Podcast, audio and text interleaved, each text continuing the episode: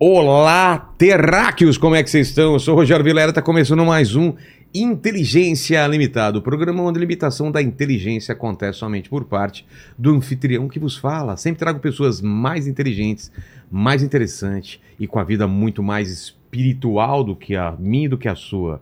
Você viu que eu disse espiritual, não espirituosa. É verdade. São coisas diferentes, né? Você, é um você é espirituoso, Às vezes sou. mas você não é espiritual. Muito dificilmente.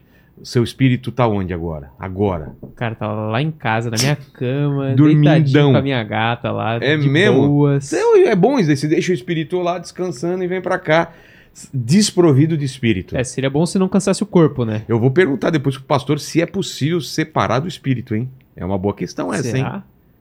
Tem o lance do fio de prata que tem na Bíblia. Você tá, liga... tá sabendo disso? Tem Mas- um fio de prata que Mas dá pra liga. pegar o fio, derreter e ficar rico? Acho que não. Não, não dá. Aí... Mas também tem um fio de ouro. Esse aí dá? Também não dá. Paquito, como vai ser a participação do pessoal nessa live maravilhosa? Galera, é o seguinte, as regras já estão fixadas aí no nosso chat. Você pode participar dessa live maravilhosa com a sua pergunta através aí do super chat, tá certo? Que a gente vai ler ela aqui no final. Lembrando que a gente lê aí as melhores das melhores perguntas. Não adianta vir você pedir aqui pra gente mandar um salve pra sua tia que tá ligada a você por um fio de prata aí, que vai ficar meio complicado. Então manda umas perguntas da hora aí pra gente fazer aqui pro pastor, fechou? Fechou, tô tentando acertar aqui, ó. Tá. Aí, agora Vai. ficou bom, Agora ficou estiloso. Ficou bom, ficou estiloso. Seja bem-vindo, pastor. Você tá bem? Tô bem, eu que agradeço pelo convite, é um prazer estar aqui. Vamos conversar bastante, então? Com a Só- graça de Deus. Só que assim, é, eu fico até envergonhado de falar com, com o pessoal mais religioso, porque eu tenho um defeito, eu sei que eu tenho esse defeito, e eu não consigo corrigir esse defeito. Só Jesus na causa, será? Porque eu sou interesseiro, como que eu paro de ser interesseiro? Eu peço para meus convidados trazerem presentes para mim. Você trouxe? Bom, eu trouxe, mas com uma condição: Ah. você não pode deixar ele cair. Como assim? Se você deixar ele cair, todos nós morreremos. É o pai da bomba atômica? Segundo, segundo, eu duvido que tenha um presente parecido com esse.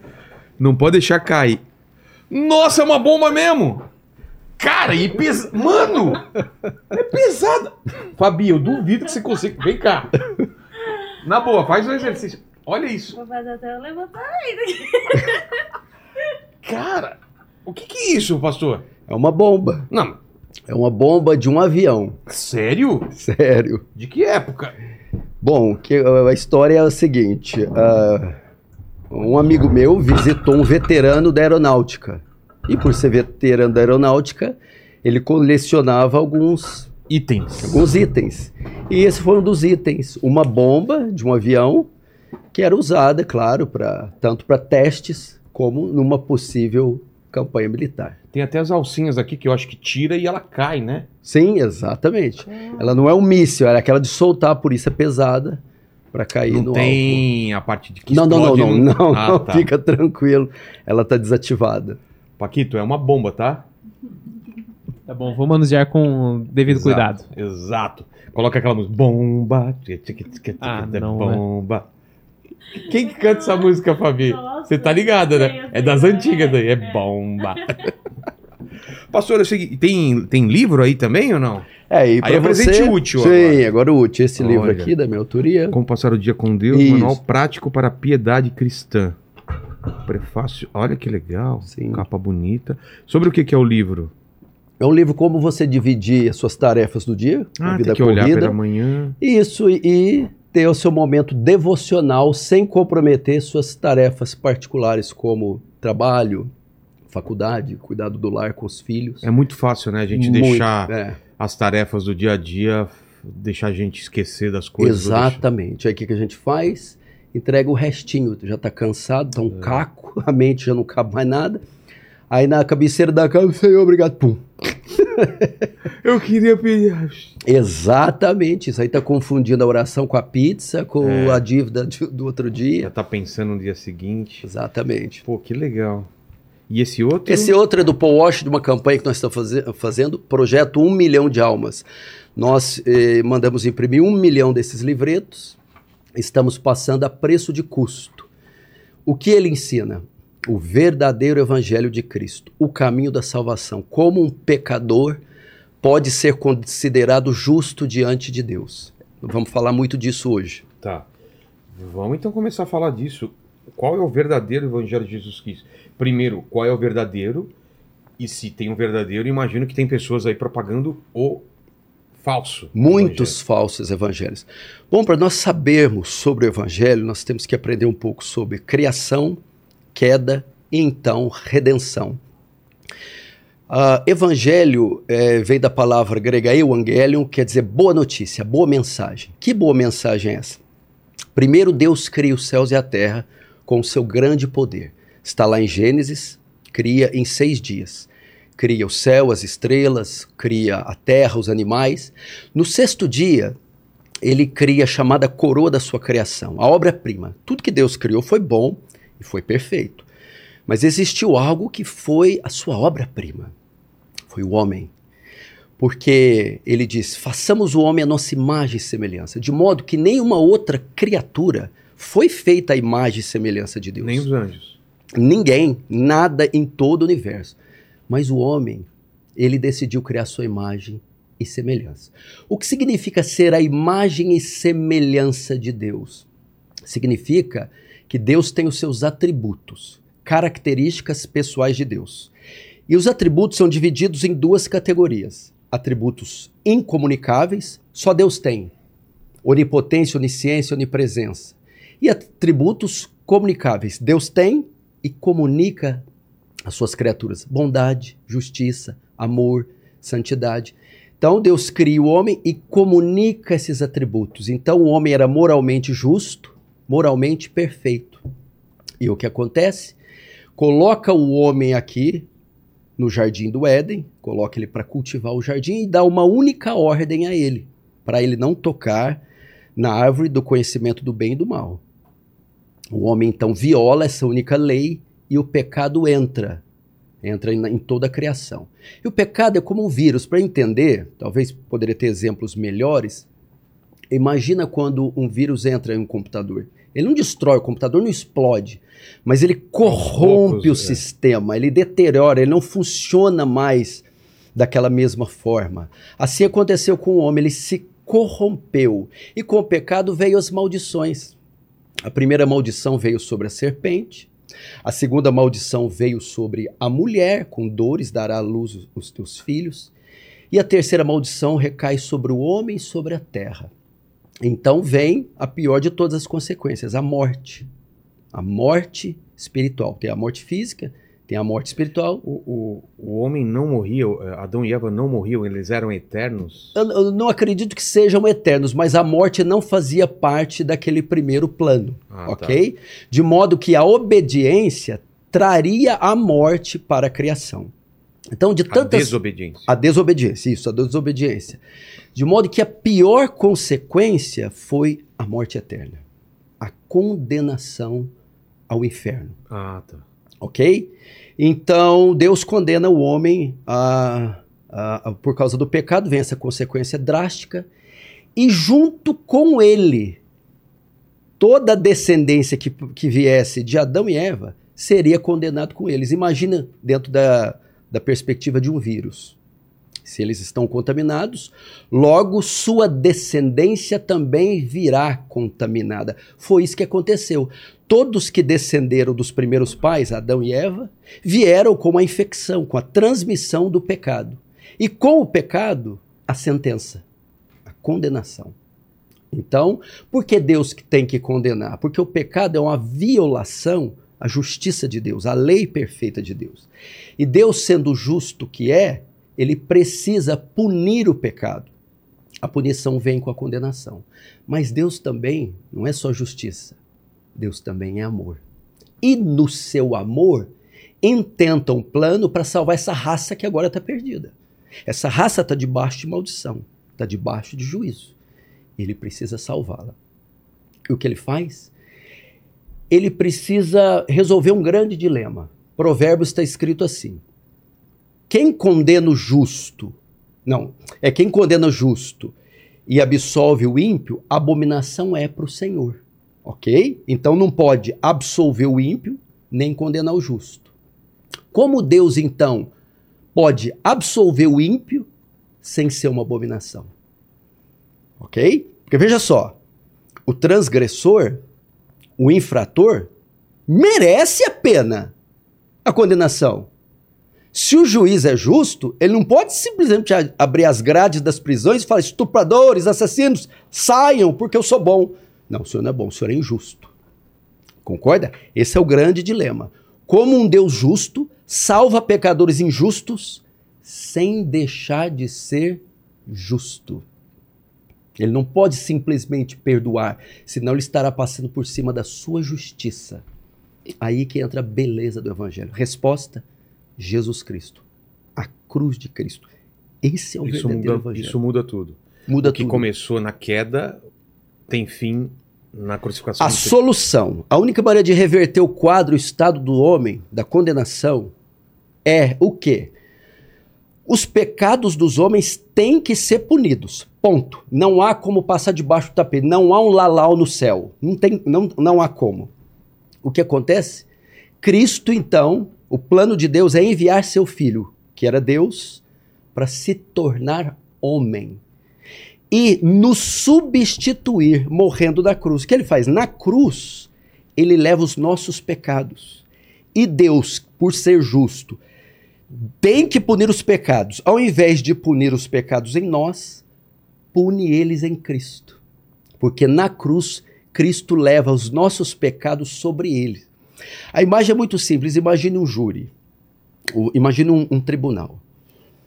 Rogério Vilela é condenado por 10 crimes hediondos. O décimo primeiro, réu confesso. Ele é pego com sangue nas mãos.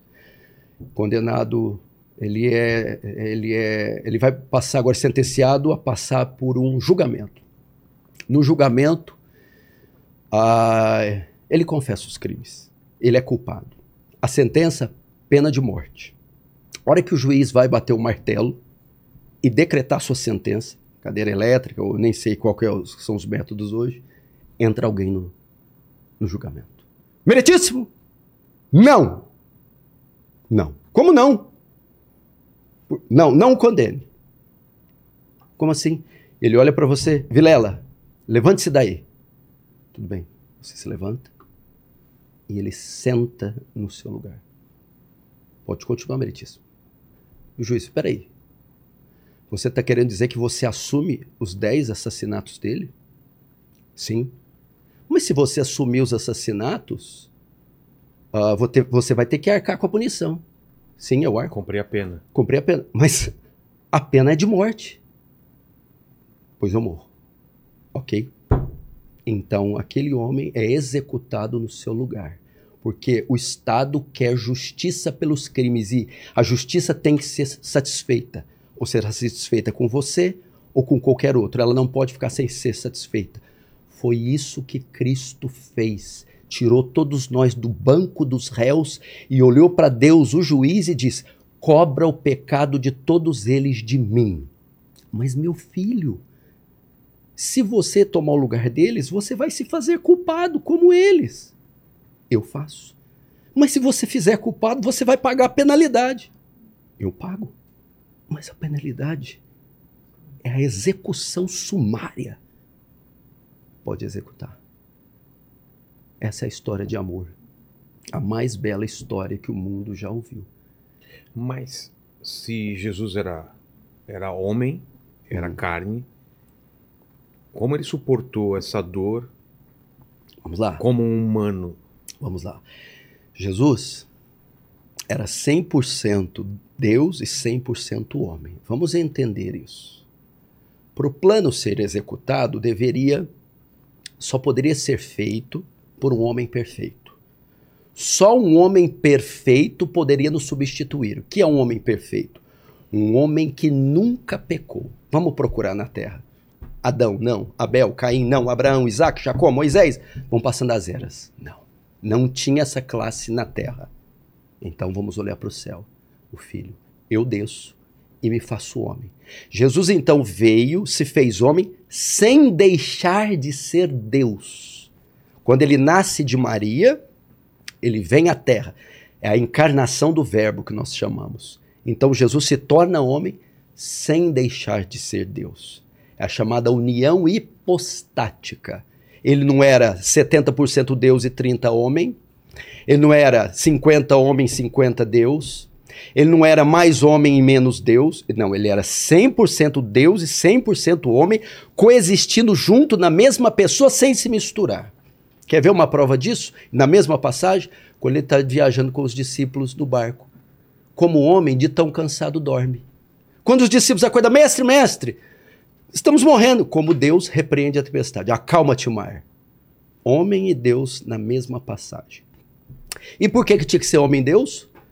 Só um homem perfeito podia nos substituir. Hebreus diz que Jesus foi em tudo tentado, a nossa semelhança. Imagina você, Vilela, quantas vezes e por quais coisas você já foi tentado desde que você nasceu. Pense em todas. Jesus também sentiu o mesmo desejo de a mesma tentação, mas não pecou. Mas não pecou. Então, um homem perfeito. Só que tá, só um homem não suportaria pagar pela penalidade e sobreviver a ela. Se ele fosse só homem, ele não, não. suportaria. Por quê? Deixa eu te fazer uma pergunta. Quem foi que executou Jesus na cruz? Pilatos? Herodes? Roma? Os judeus? Na sua opinião, quem foi? Todo mundo. Não. Não. Foi Deus. Como o assim? O próprio Pai que o matou. O quê? O próprio Deus o matou. Por quê? Vamos lá. Uh, quando Jesus morre na cruz, todo o nosso pecado é lançado sobre ele. Quando Deus olha para o filho lá na cruz, o que ele vê? Uma bola de iniquidade, de pecados. Já que os pecados estão lá, o Senhor agora tem que punir. Ele pune com o quê? Um atributo que pregador nenhum ensina: a ira de Deus. O que é a ira de Deus? A resposta de Deus ao pecado. Significa que, vamos dizer, a justiça dá a sentença. Justiça de Deus. A ira cumpre a sentença. A ira é um míssil. Imagine que a ira de Deus é um míssil teleguiado. E esse míssil está programado para ir aonde? Onde está o pecado? Na cruz, o pecado está em nós ou está em Cristo? Em Cristo. Então, o míssil da ira tem que cair sobre Cristo. Quem envia o míssil? Deus. O Pai.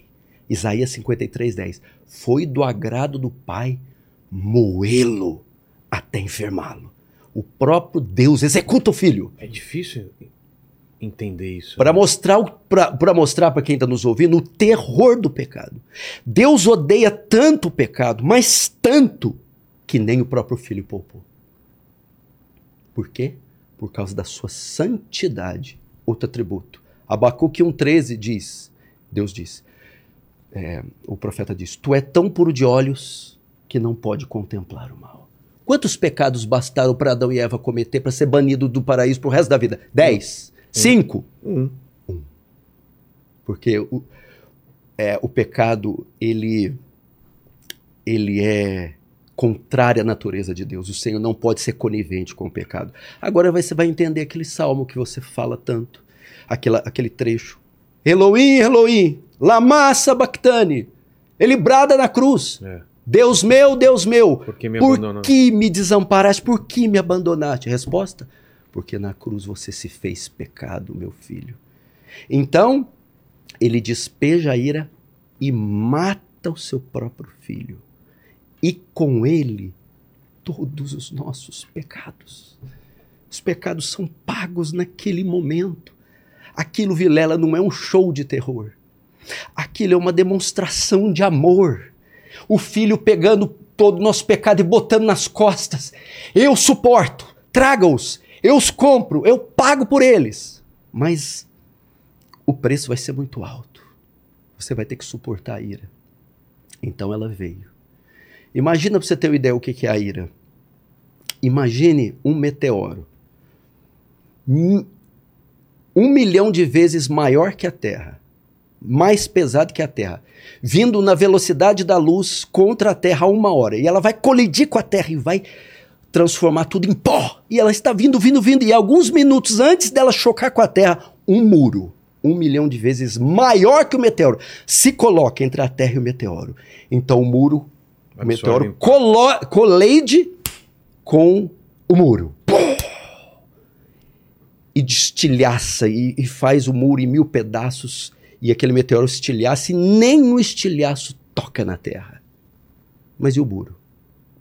O muro não aguenta, ele se desintegra. A ira de Deus era esse meteoro que estava vindo sobre o homem para esmagá-lo e puni-lo pelos seus pecados e vindo, vindo um bilhão de vezes maior. E quando ia colidir conosco, o Senhor Jesus se coloca entre nós e o meteoro abre um braço para a esquerda e a direita e diz: Está consumado em tuas mãos, entrego o meu espírito. Então a ira de Deus caiu sobre ele. A Bíblia chama de cálice da ira. Nenhuma gota desse cálice caiu sobre nós. Mas e o filho? O filho não aguentou. O filho morreu. Jesus morreu. Jesus deu a sua vida. A única maneira de. Se a, a pena era uma pena de morte, eu teria que pagar com a vida para eu ser absolvido só com outra vida. Por isso Jesus morreu. Mas o evangelho não acaba aí. Se falarmos só da morte, por isso que o Mel Gibson até estava pensando em fazer outro filme, né? A continuação é o que eu vou falar agora. Resurrection. A ressurreição. Se ele fosse só homem, teria acabado ali. Mas ele também era Deus, e só um Deus poderia suportar a ira de Deus e no terceiro dia ressuscitar dos mortos foi o que aconteceu. Imagina o terceiro dia. Havia uma profecia. Foi trancada, foi colocada na tumba. Estava correndo um boato e Herodes e Pilatos, sabendo disso, mandou redobrar a, a, guarda daquele túmulo. Pode ser que eles vão vir tirar esse corpo tal. Eu imagino que todo o inferno, até Satanás mandou todos os demônios, os soldados romanos, vamos ficar daquela pedra, ele não pode sair de lá. Mas a Bíblia diz que era impossível. No terceiro dia, ele a si mesmo ressuscitou dos mortos a pedra do sepulcro rolou de forma sobrenatural. Jesus ressuscitou. Se você for na Meca, tem os restos mortais de Maomé, no Japão, de Buda, em Juazeiro do Norte, Padecício. Vai lá em Jerusalém, na tumba de Jesus, procura um fio de cabelo. Você não vai encontrar, porque ele ressuscitou dos mortos. Agora você tem que perguntar, mas por que a ressurreição é importante? Por duas coisas. Primeiro, só um homem não podia pagar pelos nossos pecados, tinha que ser Deus. A ressurreição é a prova da divindade. Ele a si mesmo ressuscitou. Segundo, tá, tá, vai morrer por eles aí. Mas quem disse que o Pai vai aceitar esse sacrifício e que ele é suficiente para salvar uma multidão de pecadores? A ressurreição é a prova que o sacrifício foi suficiente e que o Senhor aceitou ele como pagamento por nós. Esse é o evangelho de Cristo não tem nada a ver com casa, BMW, Rolls Royce, cura de caroços, não tem nada a ver. É a redenção de um mundo que está caminhando ladeira abaixo para o inferno. E Deus, no seu amor, eles falam de amor. Romeu e Julieta, tem muitas histórias. Shakespeare. Uh, sim, são histórias de amor. Mas o amor desse nível. Outra coisa, Vilela, você, você tem filhos. Sim. Você morreria por algum deles? Claro. Você morreria por um serial killer? Não. O Senhor não morreu por nenhum filhinho de Vilela. Só morre, morreu por serial sinners. Serial killers. Olha só que diz Romanos 5. Deus prova o seu muito amor para conosco, tendo enviado Jesus para morrer por nós, sendo nós ainda pecadores. Ele não morreu por bons, morreu por maus. Não morreu por justos, por injustos. Aí está o grande amor. O que ele viu em mim, você, em qualquer um, para que ele pudesse salvar? Nada. Só uma bola de iniquidade. Somos seres cheios de pecados ambulantes. Isso é verdadeiro amor. E o que ele pediu em troca? Nada. Salvação é pela graça. É um presente. Você só recebe. Você não pede aqui o presente inútil, você só recebe. Seu único trabalho é pegá-lo. É. Você não paga por ele. O Senhor fez isso. Nos deu gratuitamente. Por isso temos que, temos que nos curvar diante dos seus pés e, e adorá-lo. Muita gente diz que o cristianismo é uma religião difícil, cheio de regras. Vamos lá, vamos lá, vamos lá, vamos lá. O Vilela é um excelente pai. Ele ama, ele protege, ele provê, ele passeia, ele beija, abraça. Faz tudo. Quando o papai Vilela fala, filho, faz isso pro papai. claro, papai. É um prazer. Como é que eu vou negar algo para um pai tão bondoso como você? Pergunta. Quando você tem ciência do que Deus fez por você, e Deus diga, diz assim: Filho, faz isso com a tua vida, não. Filho, anda por esse caminho e por esse não.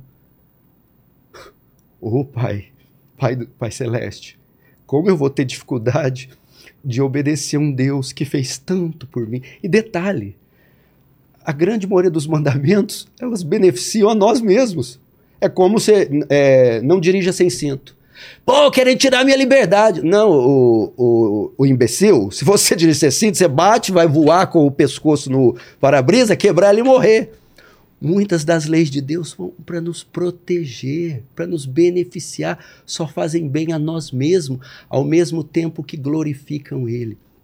Por isso que, para termos um cristianismo melhor, uma igreja melhor, necessitamos redescobrir a mensagem do Evangelho.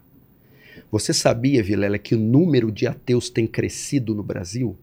Ah, é? O número de ateus tem crescido. Por que pessoas têm aderido ao ateísmo?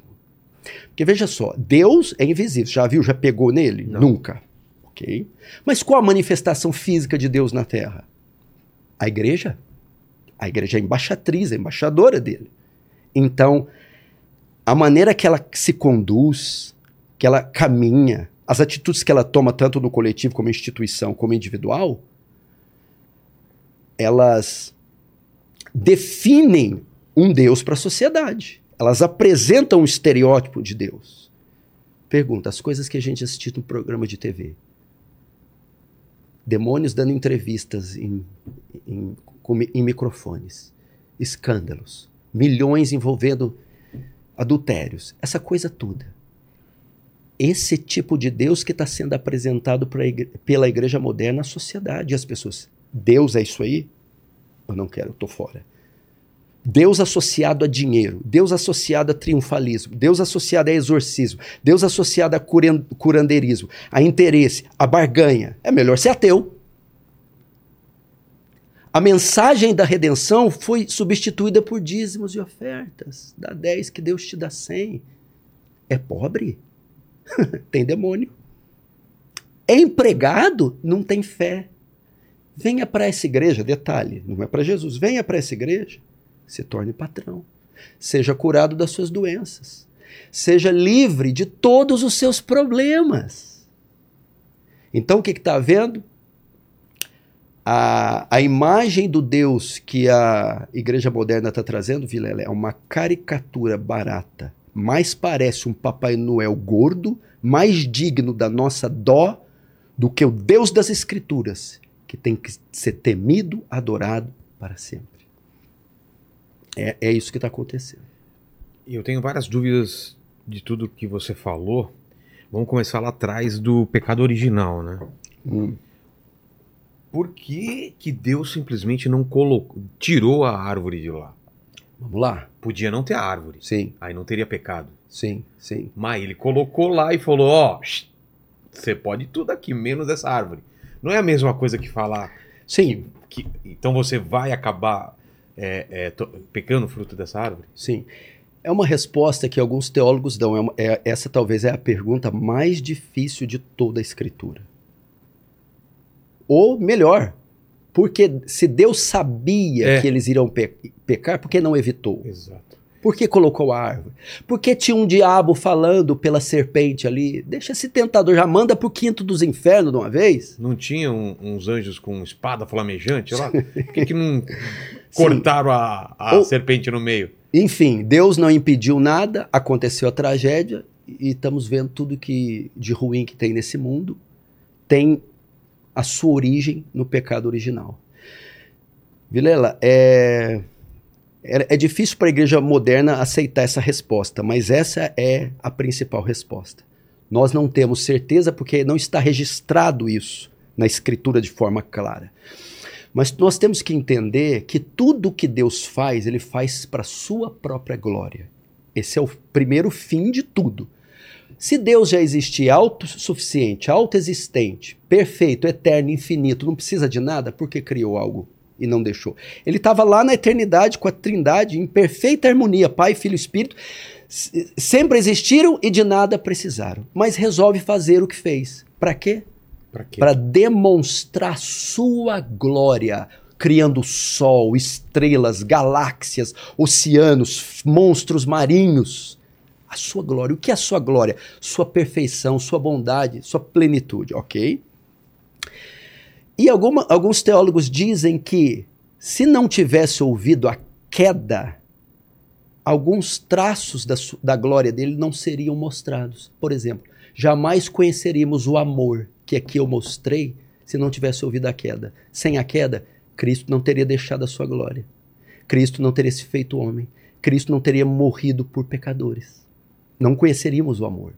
Sem a queda, não conheceríamos a justiça. Como é que é? Deus não passa é, pano para pecador, não bota a injustiça debaixo do tapete. Não. Ele pune toda transgressão. Não conheceríamos a misericórdia. Por que, que o senhor resolveu poupar alguns? O senhor viu alguma coisa boa? Não, não vi nada. E o que é isso? Misericórdia. Então, eu acredito que Deus não decretou o pecado, não, não fez com que o pecado ocorresse. Deus decretou permitir que o pecado ocorresse, para que através do pecado outras coisas gloriosas do seu caráter se mostrassem. Esta é a resposta mais perto do que você perguntou, que alguns teólogos dizem. O amor demonstrado na cruz, a justiça na cruz, a santidade na cruz, a providência. O que é a providência? Ih, lascou. Tá todo mundo perdido agora. Não, tem uma cartinha na manga aqui. Mas cadê? Olhem para cima. Meu filho, desce lá. Então, isso tudo é, é o que mais se aproxima de, do que você perguntou. Aí agora vamos para a noite anterior à, à crucificação, né?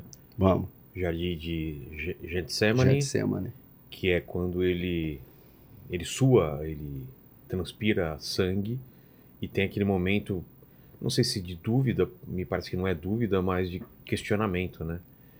Se puder afastar sim, ah, esse sim. cálice, mas se não puder, o que que, o Vamos que lá. o que, que significa essa, essa passagem? Aqueles são momentos que antecedem a cruz. É. E o Senhor já sabe o que vai se passar com ele. Então leva os discípulos. Quando que ele sabe? Quando ele tem essa, é, esse conhecimento? Ele sempre soube, porque ele sempre foi Deus e sempre foi homem. Só que ali ele já sabia que estava chegando, que seria no dia seguinte. Então ele estava na véspera. Então vamos lá. Então na véspera ele sabe o que ele vai passar no dia seguinte, então ele ora. A pressão é tanta que ele soa gotas de sangue. João Calvino diz que ele já começou a experimentar o inferno no Getsemane. Por que o inferno? O que os pecadores experimentariam, ele começa a experimentar por substituí-los. E por que ele diz isso? Vamos lá. Senhor, se for possível, passa de mim esse cálice, mas não seja minha, feita a minha vontade, a sua. Ora três vezes. A pergunta é: o que, que havia dentro desse cálice? Que ele não queria beber? É uma metáfora? É.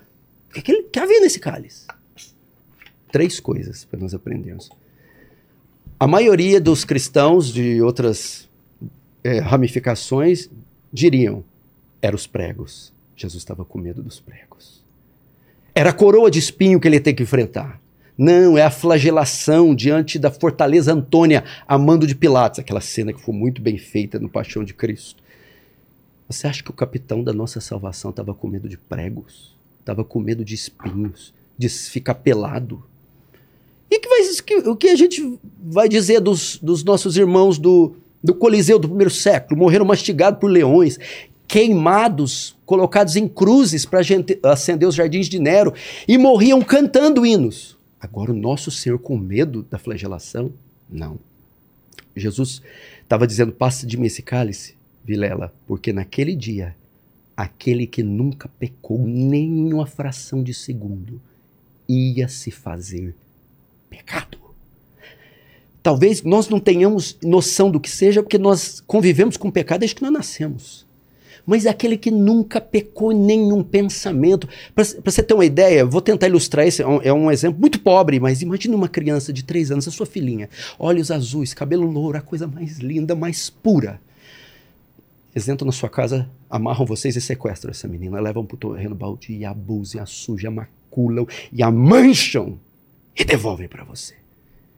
Ela perdeu toda a sua pureza, toda a sua ingenuidade, toda a sua. Foi isso que aconteceu na cruz. Aquele que, foi, aquele que era puro se manchou, se sujou, a mancha do pecado ia contaminar um ser que nunca pecou. Por isso diz: passa de mim esse cálice. Mas não só isso. A Bíblia diz também que na cruz ele se fez maldição. É a palavra mais forte da Bíblia. Maldição. O que é a maldição? É o contrário de bênção. Abençoado, amaldiçoado. É uma é um estado de desgraça. Jesus ia se tornar uma maldição, porque está escrito: tornar maldito todo aquele que for pendurado no madeiro. Jesus foi pendurado na cruz. A lei condenava esse tipo de é, é, esse tipo de execução era condenar uma, um, era condenada, considerada uma maldição para os judeus. Jesus fala: passa de mim esse cálice, porque ia se tornar pecado e uma maldição. O filho amado, o filho bendito, o filho querido, o filho adorado pelos anjos. Pense nisso. Uma maldição. Uma coisa execrável. Imagine, por que, estou mal, maldição? Porque todo pecado foi para ele. Que pecados? Mentira? Não. Pedofilia, assassinato, estupro, um, latrocínio. Na cruz, Jesus foi considerado pedófilo, adúltero, assassino, impostor, ladrão, bandido. E foi feito objeto de escárnio, de maldição. Ele sabia que ele se tornar isso. E terceiro, se ele se fez pecado, se tornou maldição, se fez culpado. Culpado tem que pagar a penalidade, o que eu falei no início. O que tinha dentro do cálice? O pai ia virar toda a sua ira sobre o seu filho. Por isso ele disse: Deus meu, Deus meu, por que me desamparaste? Porque você se tornou pecado e maldição, e eu que sou santo não tenho parte com o pecado. Então o pai vira as costas para o filho, que agora é uma maldição e se tornou pecado. E Deus não pode fazer outra coisa com o filho senão puni-lo. Por isso, foi isso que tinha no cálice. Era isso que ele estava temendo receber. Eu posso ler aqui claro. um comentário de John Flavio sobre isso. Que coisa mais linda. Vilela, ele comentando esse a cruz. John Flavor, um escritor puritano, certa vez escreveu um diálogo entre o pai e o filho com respeito à humanidade caída. Ele faz aqui uma.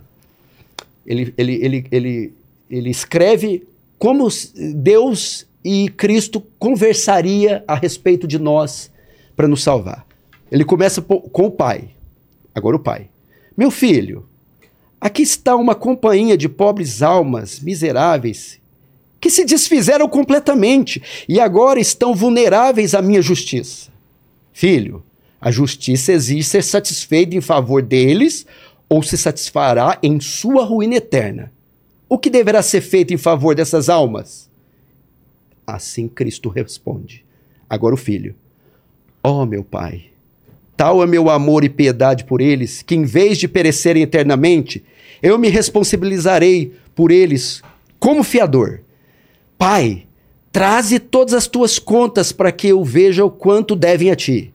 Senhor, traga-as todas, para que não haja nenhuma pendência. De minha mão tuas requererá. Prefiro escolher sofrer a ira que lhes pertence do que deixá-los sofrer. Sobre mim, meu pai, sobre mim estejam todas as dívidas deles. Agora o pai.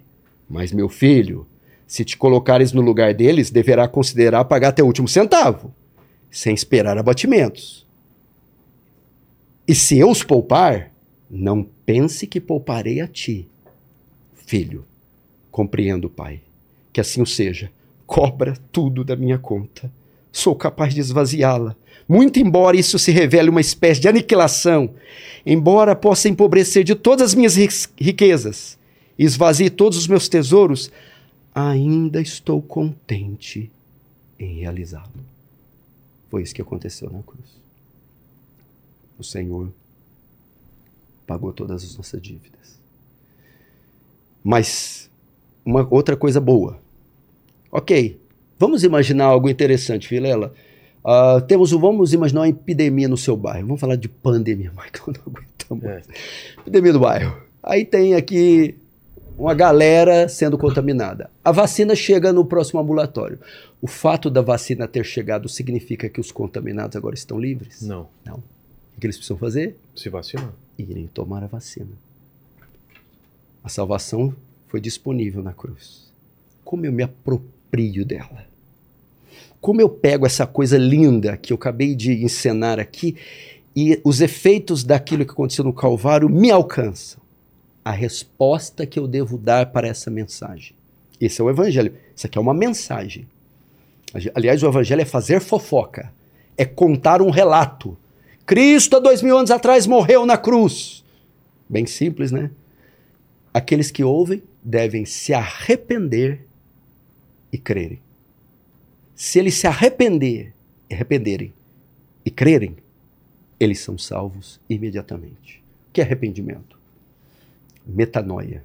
Mudança da mente, mudança da visão, mudança de caminho. É quando eu percebo os caminhos que eu estou andando, pecaminosos, injustos, que eles vão me matar.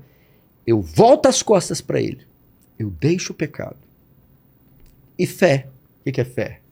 Lançar minha confiança no Senhor. Não é aquela fé assim, eu creio em Senhor Jesus Cristo que Ele vai me curar. Não é. Fé salvadora é assim. Eu sei que eu sou pecador, que nada posso fazer para me salvar, que mereço o inferno. Mas lanço minha esperança de salvação, não em mim, em outro. Não nas minhas obras, nas de outro. Cristo Jesus, na sua morte e ressurreição. A, a Bíblia diz o que acontece nessa hora, quando você se arrepende e crê, no tribunal de Deus, você recebe uma sentença favorável. Você é justificado dos seus pecados.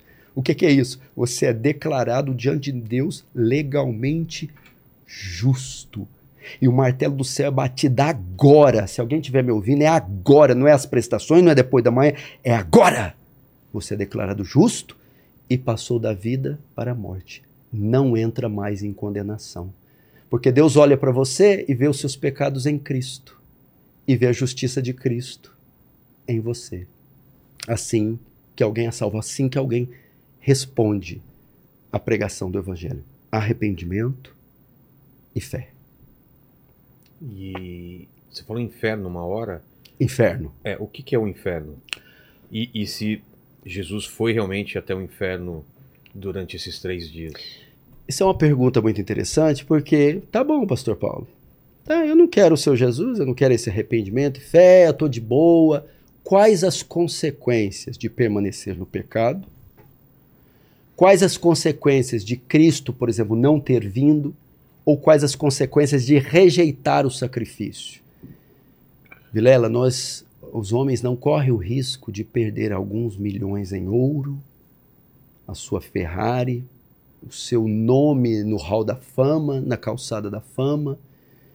Nós somos pessoas que têm corpos, que vão se desfazer, mas temos almas que durarão para toda a eternidade. E a Bíblia diz que só tem dois destinos: para os céus ou para o inferno. O que é inferno? Existem quatro palavras para inferno. A primeira palavra hebraica é Sheol, quer dizer mundo dos mortos, sepultura ou inferno. A outra é Hades, transliteração grega do hebraico Sheol, que também quer dizer sepultura, o mundo dos mortos. E a outra principal é Geena, é outra palavra para inferno. Como que acontece? Quando o pecador morre, para onde ele vai? O corpo dele vai para a sepultura e a alma dele desce para o Hades. Agora, Hades, lugar de tormento. O justo, quando morre, vai para onde? O corpo dele para a sepultura. Mas a alma para o céu. Não foi assim com Jesus? Jesus morreu. O corpo de Jesus foi para onde? Para a tumba, José de Arimateia. O ladrão com ele? Para a tumba. Mas Jesus diz: Hoje mesmo estarás comigo no paraíso. Eles foram para o céu. Ok? Certo. Agora, quando acontece a ressurreição, Jesus volta essas almas saem tanto do Hades, o pecador, como o justo, vem do, dos céus, e os corpos ressuscitam e unem-se agora com a alma. Então, os justos, o corpo e a alma ressuscitado, o corpo igual de Jesus, vai para o céu para estar para sempre. E o ímpio, o corpo dele vai para onde? Agora não vai mais para o Hades, vai para o Geena. O que, que é o Geena? Esse é um termo que Jesus usou para inferno. Geena é Gehenon, Vale de Rinom. O Vale de Rinom, na época de Jeremias, era chamado Vale da Matança. Na época do rei Manassés, era o local onde Manassés oferecia os seus próprios filhos para o deus pagão Moloque. Eles eram incinerados. Na época de Jesus, o Vale de Rinom era o lixão da cidade de Jerusalém. O que, que era depositado nesse lixão? Semelhante aos lixões de hoje: papel, galhos, comida, materiais orgânicos e pedaços de cadáveres animais e pedaços de cadáveres humanos, e até cadáveres inteiros que ficavam sendo comidos por bichos. E como se faz para li, li, livrar dos lixos dos lixões? O método até hoje se usa, eles incineravam. Só que a quantidade de lixo que recebia o lixão de Jerusalém era tão grande que o fogo nunca apagava. Jesus disse: o inferno é como o vale de Rinom, que o fogo nunca se apaga, a ferida nunca cicatriza e o verme não morre. Resumindo, o inferno é o lixo da humanidade. É onde vai ser lançado tudo que é de podre nessa sociedade. O inferno é chamado Lago de Fogo, onde será lançado o diabo, os, os anjos caídos, os demônios, a besta, o falso profeta todos aqueles que rejeitaram o evangelho do Senhor Jesus. O que é pior no inferno? Primeiro, sofrimento inimaginável. Segundo, uma dor que nunca se alivia. Terceiro, não tem saída. Você vai procurar uma porta, não acha. Um muro para pular, não tem muro. Ausência de beleza, imagina um lugar onde você não vai ver mais um beija-flor, uma rosa, som de uma flauta, um rio, uma cachoeira. E o pior do inferno, adoração, para todo sempre. Pergunta que todo mundo faz: é fogo literal e as pessoas vão ficar queimando igual torresmo? Não acredito que seja isso. Fogo e enxofre. O que, que é enxofre? Componente químico do ácido. O ácido cai na pele arde. Pele arde. Fogo dá a ideia de sofrimento, punição, suplício. Como vai ser, eu não sei e provavelmente eu nunca saberei. Mas a ideia é sofrimento eterno. Outras pessoas dizem: não, o inferno vai ser ruim porque Deus não vai estar lá. Duas coisas: o inferno sempre porque o diabo vai estar me. O diabo não é dono do inferno, não manda no inferno, não vai fazer nada no inferno. A única coisa que o diabo vai fazer no inferno é sofrer. Então esquece esse negócio. O diabo não é dono do inferno, não manda no inferno. Aliás, a ala mais quente, se tiver, vamos dizer, subsolos, no sub do sub do sub do sub, perto da lava vulcânica, vai ser o chilindró de Satanás. Quem manda no inferno? Deus. Deus tem as chaves. Cristo. O inferno é terrível não é porque pela ausência de Deus, é pela presença. O que é o inferno, Vilela? O completo despejar da ira de Deus sobre o pecador. João em Apocalipse, ele compara o inferno como lagar que é lagar? Um compartimento onde o viticultor joga uvas, sobe em cima e começa a esmagar. Embaixo tem uns dutos que levam para os recipientes onde é colhido, extraído o suco. O inferno é esse lagar. As uvas são os ímpios. Quem os esmaga são os pés de bronze do cordeiro. E aquele suco é o sangue deles. Então o inferno é inferno porque Deus está. Deus não estará no inferno como um cordeirinho, mas como um leão, punindo os pecadores. Então, essa é a ideia de inferno. Uh, alguns, alguns, alguns creem, no, creem no aniquilacionismo. Não! Os maus, vai, Deus vai destruir eles, eles vão deixar de existir. Pulveriza. Pronto. Muito fácil, então. Detona tudo, depois eu vou te botar numa sei lá, numa câmara você vira pó. Não, pó ainda é alguma coisa. Nem pó você vai ser, você vai sumir no limbo. A palavra grega para salvação eterna, ou seja, vamos ficar no lugar eternamente, é a mesma para condenação eterna, em Mateus 25. Então, se a palavra, é, se, vamos, se os salvos ficaram uma eternidade no céu, ou seja, a ideia de sem fim, os condenados, uma eternidade no inferno, sem fim também. Que a palavra grega para eterno, para salvos e para condenados, é a mesma. Então, esquece essa ideia de aniquilacionista. Porque isso é bom, Vilela. É a mesma coisa dizer, é mais ou menos o que está acontecendo aí, né? Ah, pode cometer crime. No final dá certo. Você não vai nem para um lado nem para o outro. Entendeu? Isso é trazer impunidade. Isso é perigoso, que isso pode favorecer o pecado. Correto? Porque se você é aniquilado, você não presta contas. Não, essa ideia. Outra, outra é, dúvida que eles têm, mas, pastor, se eu pequei 70 anos, não podia ficar 70 anos no inferno? Não é desproporcional? Ó, oh, boa pergunta, hein? É. Peca 70, fica 70, tudo, tudo livre. Não. Por quê que a condenação é eterna? Porque a infração é contra um Deus eterno, logo a penalidade tem que ser eterna. Simples assim. Mas o que, que vai para o inferno? É a alma? É o espírito? O que, que é? Boa pergunta. São os dois. Se o ímpio morre hoje, o corpo vai para a sepultura. A alma já vai para o inferno, só que só vai a alma. Quando houver a ressurreição, Jesus volta, ressuscita tanto justos como injustos. Aí a alma e o corpo se unem. O Agora, corpo espiritual ou o corpo físico? Não, o corpo físico. Esse corpo vai, que foi decomposto, ele vai ser recomposto e vai se unir à alma. Aí tanto é que Jesus não ressuscitou. Jesus não ressuscitou sua alma com o corpo. É. é. Tomé não duvidou? Bota aqui, Tomé. Veja que um corpo não, veja que uma alma não tem corpo. Aí o que que vão ser lançados no inferno, Vilela? tanto alma quanto corpos. Só que corpos agora indestrutíveis. Eles vão até querer morrer no inferno, mas não vão achar morte lá, não vai haver morte.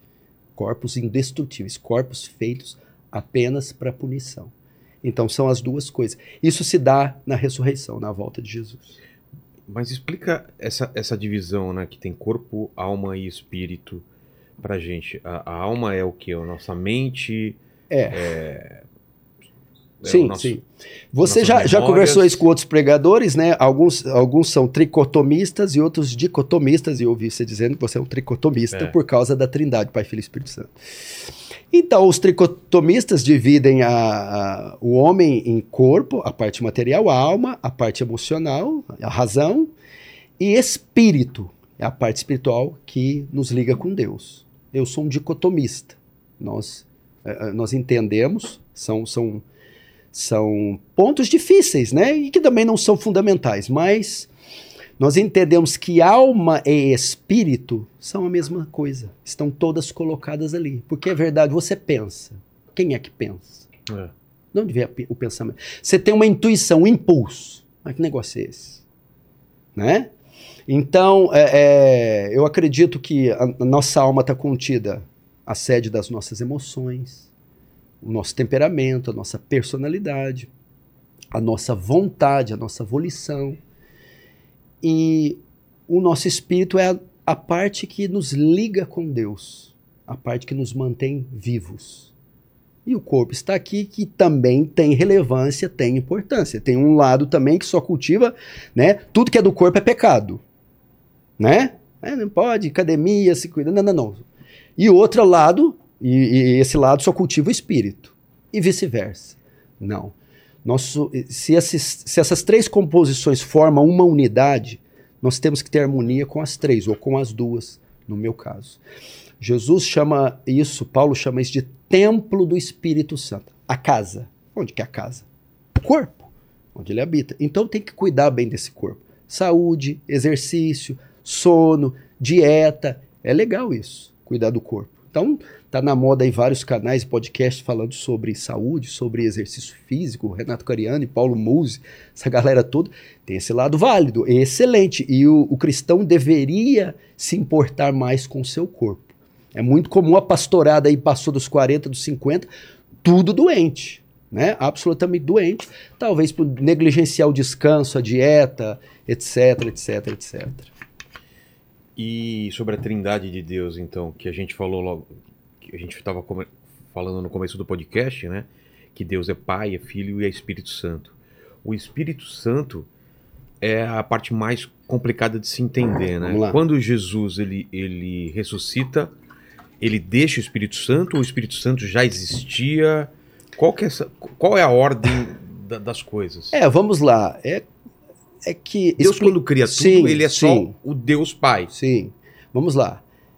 Isso não é questão fácil de se explicar, porque se eu conseguisse explicar Deus plenamente como ele é, ele não seria Deus. E eu deveria substituir, no mínimo, estar no lugar dele. É. é muito difícil. Ele é um em essência, três em caráter.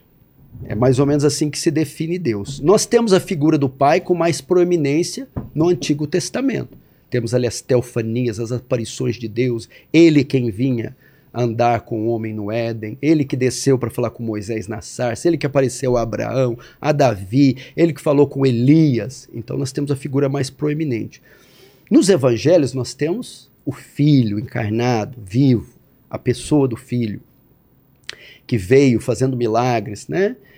expressar a glória do Pai e morrer como sacrifício. Nessa hora ele promete que então vai entrar em cena a terceira pessoa da Trindade, que é o Espírito Santo. Convém que eu vá, porque se eu não for, o consolador não vier, não virá. E ele quando vir, convencerá o homem do pecado, da justiça e do juízo. Então tá, e Jesus morre e diz para eles ficarem no cenáculo. Agora nós já chegamos em Atos. Atos dos Apóstolos poderiam ser substituídos por Atos do Espírito Santo. Quem é que vem? O Espírito Santo. Agora é a hora dele atuar com a igreja. Você entender melhor a função do Espírito Santo, vamos entender a história da redenção. A redenção é a salvação.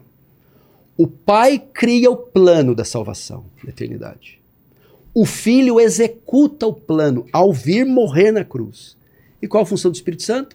O Espírito Santo aplica o plano em nós, faz o plano chegar em nós. Por isso que ele habita em nós. Então, essa é a função. Então, veja como a Trindade trabalha. O Pai criou, elaborou com seu grande amor. O Filho executa, descendo, morrendo na cruz. E o Espírito Santo aplica essa obra, esse plano, fazendo os homens serem salvos. Porque quando Jesus diz, quando ele vier, convencerá o homem do pecado, da justiça e do juízo, é salvará o homem, transformará o homem, regenerar o homem. Mas o Espírito Santo age na gente como?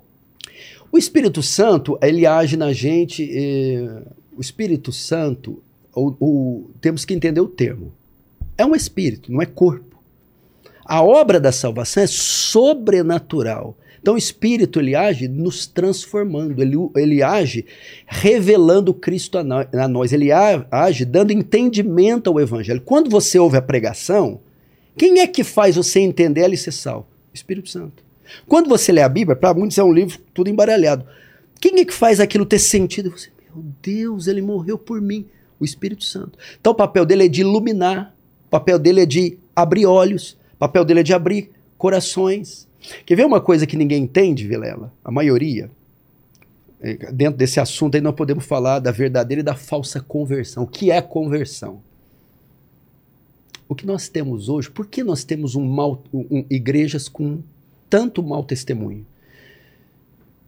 Eu, eu sou pastor e eu, eu, eu, o meu trabalho, eu vivo em viagens, em conferências, escrevendo livro, tal, tal, quase não tem tempo para uma rotina comum de ir no mercado, fazer essas coisas. De vez, de vez em quando eu vou em alguns lugares, eu lembro quando fui trocar meu carro. A minha cidade é uma, uma cidade de muitas garagens, estacionamentos, né, onde você compra carros usados, novos e usados. E a maioria dos que eu estava indo, é, os, os, os, funcionários, os vendedores eram evangélicos. Ah, é? Mas ali, palavrões, e assina aqui, faz assim. Eu, uh -huh, uh, o testemunho deles, horroroso. Faz uma maracutaia aqui, faz isso aqui. A gente arruma, dá um jeitinho pro senhor. O que, que o senhor faz? Sou pastor. oh, desculpa, pastor, eu, eu, também sou, eu também sou crente. É, eu percebi. Fica todo sem graça, né? Ou seja, a quantidade de gente que carrega, pessoas que carregam o título de cristãos, Mas eu vivo uma vida toda torta, enrolada. O que é isso? É uma falsa conversão. O que é, que é conversão, Vilela? Algumas pessoas dizem, eu me converti. Tá, como você sabe que você se converteu, você é salvo? Eu me batizei. Onde? Eu me batizei nas águas. Isso não é evidência que você é salvo. Ah, tá. Como você sabe que você é salvo? Ah, eu tenho dons do Espírito, eu profetizo, eu falei línguas. Isso não é evidência que alguém é salvo. Ah, não? Não. Eu sou cristão, me converti. Tá, mas como você sabe? Eu faço parte de uma igreja, tomo a ceia. Tá, mas isso não quer dizer nada. Tá, qual é a verdadeira evidência da conversão? Regeneração. Vilela, a salvação não é obra simples. Vamos lá. Deus criou o mundo, o universo. Pegar isso aqui para ilustrar, que vai ficar bom. Em seis dias. Vilela, o universo, o, spa, o universo tem 94 bilhões de anos-luz de diâmetro. Se você pegar uma nave espacial de uma ponta do universo na velocidade da luz, ela demorará 40, 94 bilhões de anos para chegar até outra ponta. O oceano, sabe quantos litros de água tem o oceano, Vilela? Não. A maioria pensa em milhão, vamos lá. É. Um milhão, um bilhão, um trilhão, um quatrilhão, um sextilhão, um quintilhão, um septilhão, um octilhão de litros de água, aproximadamente. Posso errar um pouquinho para cima ou para baixo. De água! Pra você ter uma ideia. Só o Vilela, sabe quantas células você tem no seu corpo? 60 trilhões de células com a fita DNA de 1,70m em cada célula. Aí dentro de você. Só uma gema de ovo é mais complexa que a cidade de Nova York. Só uma folha de árvore é mais complexa que a cidade de Paris. Só o código genético de uma ameba você preenche mil vezes a enciclopédia britânica, dá mais ou menos 4 bilhões de palavras. Agora eu pergunto: quanto poder você acha que Deus não usou para criar tudo isso? Do nada. Os teólogos chamam do ex nihil. Do nada, Deus traz tudo isso. Imagina quanto poder. Vou te fazer um teste. Eu te dou 10 segundos para, sem nada, fazer aparecer essa toalha na tua mão. Sem nada, você tem que criar essa toalha.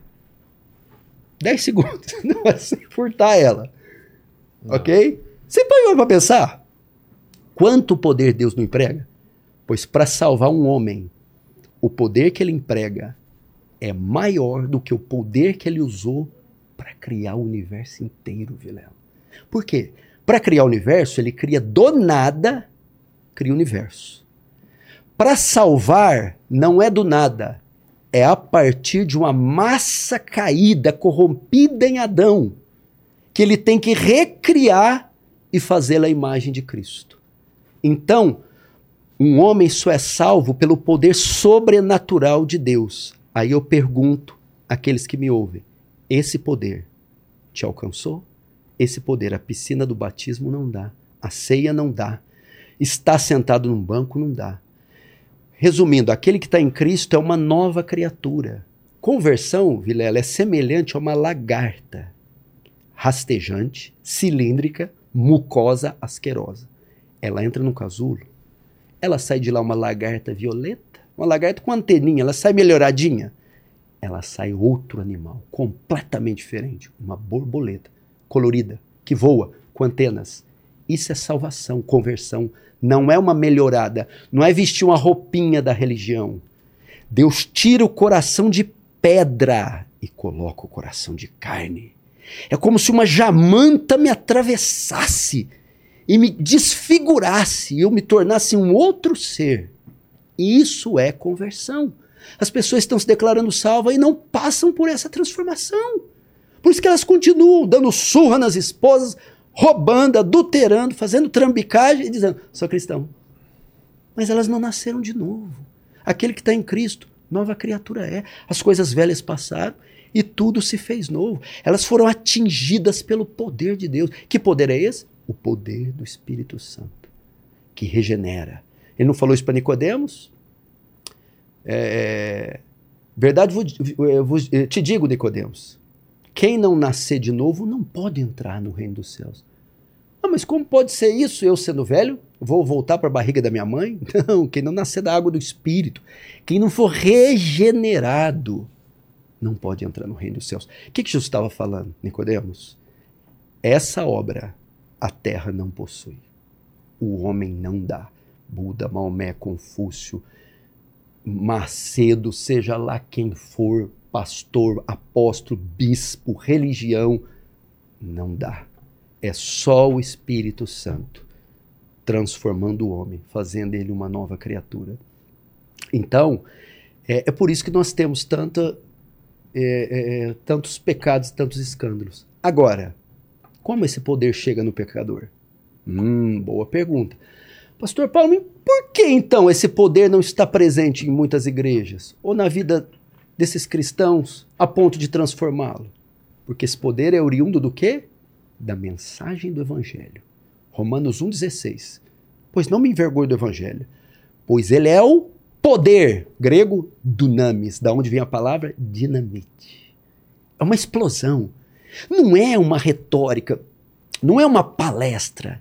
A mensagem do evangelho é poderosa, ela vem acompanhada de poder. Então o indivíduo, pecador, quando ouve esse poder que eu disse, maior da criação do universo, alcança aquela pessoa. E essa metanoia, essa metamorfose da lagarta e borboleta, al alcança ela. Pergunta: na maioria dos púlpitos brasileiros, é o evangelho que é pregado? Não. Então, se não é o evangelho que não é pregado, esse poder não vai acompanhar uma mensagem que não seja do evangelho. Se esse poder não acompanhar, não vai, não vai haver conversões verdadeiras. Por isso, meu apelo aqui, nesse podcast, é temos que redescobrir o Evangelho. É a única mensagem, a única esperança para esse mundo. Eu estou aqui, eu orei para vir aqui, falei, Senhor, o Senhor está me dando uma oportunidade de falar livremente do seu Evangelho.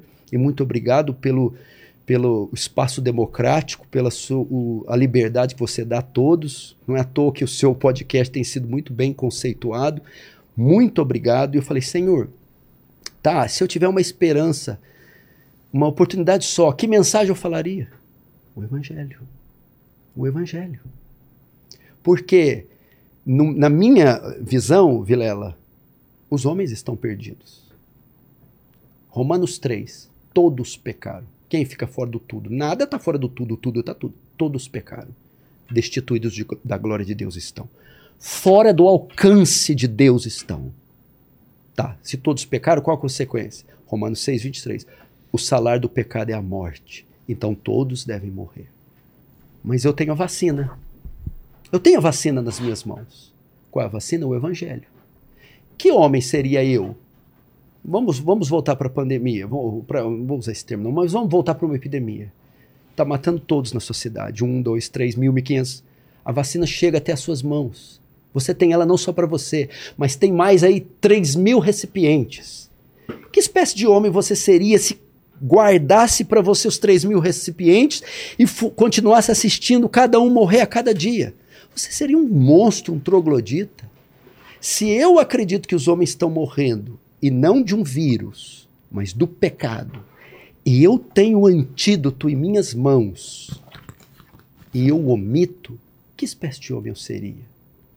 Então, se eu acredito com todo o meu ser que essa é a realidade do mundo, pecado, maldição, maldição, e que a única solução é o evangelho, então eu pregarei o evangelho. Eu anunciarei o evangelho. Cristo morreu por vocês pecadores. Venham até ele, se arrependam, creiam, ele está lá. E o que ele diz? Aquele que vier a mim, de maneira nenhuma eu lançarei fora. Vem. Vinde a mim todos que estáis cansados e sobrecarregados, e eu vos aliviarei, aliviarei. Tomai sobre vós o meu jugo e aprendei de mim que sou manso e humilde de coração, e acharei descanso para suas almas, porque o meu fardo é suave e o meu jugo é leve. Então essa é a grande mensagem. Chegou aqui um rango aqui. Pastor, e, e, e sobre sua conversão, como que foi? Vamos lá? Muito boa.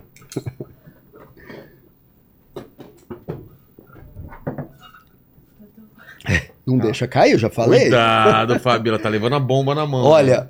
Pode não ser o melhor podcast, mas o presente foi um dos melhores. Eu te falo que foi um dos melhores mesmo. Foi. Precisamos Muito... arranjar um lugar aqui na parede. Bota ele aí. Nossa. Ele vai dizer nos anos futuros, veio um maluco aqui, me deu uma bomba. É. Vamos lá, minha conversão, Vilela. Ah, eu ah, nasci filho de pais católicos tradicionais, muito tradicionais, principalmente o meu pai. E como todo católico, participei de primeira comunhão, ah, crisma, aquela coisa toda. E aconteceu que um vizinho meu, vizinho, vizinho mesmo, a moda antiga, ele se converte na igreja presbiteriana do Brasil. Ele começa a me evangelizar, me pregar. Quantos anos? Eu tinha 13 anos nessa época. Eu devia ser 90, 90, 89, por aí. E ele então, eu começo a ter acesso aos primeiros conceitos de salvação, de evangelho, que até então não conhecia. Inferno, vida eterna, perdão, cruz. Ele lança uma semente sobre mim ali. E eu vou com ele, dos 13 aos 16, na Igreja Presbiteriana do Brasil. Mas eu não chego a me batizar, fico lá. Aí, como acontece em muitos jovens, a minha conversão não se deu ali ainda, mas os primeiros elementos do Evangelho, sim. Eu me desvio. E como todo jovem, eu vou me perder, mas me perder da pesada mesmo. Então, eu vou conhecer bebida, da bebida eu vou conhecer a maconha, da maconha eu vou conhecer a cocaína, e da cocaína eu também vou experimentar o crack. Graças Caramba. a Deus eu não me viciei no crack. Ok. E aí, Vilela, eu era daqueles assim, é 880. Eu não me contentava em ir para uma baladinha e voltar duas, três da manhã. Tinha que ser o amanhecer, tendo bebida todas, ficado com todas, dado cavalo de pau, e se o carro capotasse, melhor ainda. Então Caramba. imagina aquele, aqueles jovens que não tem medo de nada. Aquele James Dean moderno, louco, e meus amigos mais loucos do que eu. Então era muita zoeira, muita curtição. Era, já fui pichador de muro, pra você ter uma ideia. Quando eu falo isso pra igreja, eu digo, não, você não. Sim.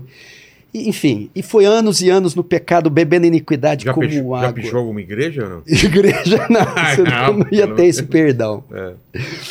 Aí, Vilela, ah, onde começou a minha conversão? Então, perto dos 23 anos.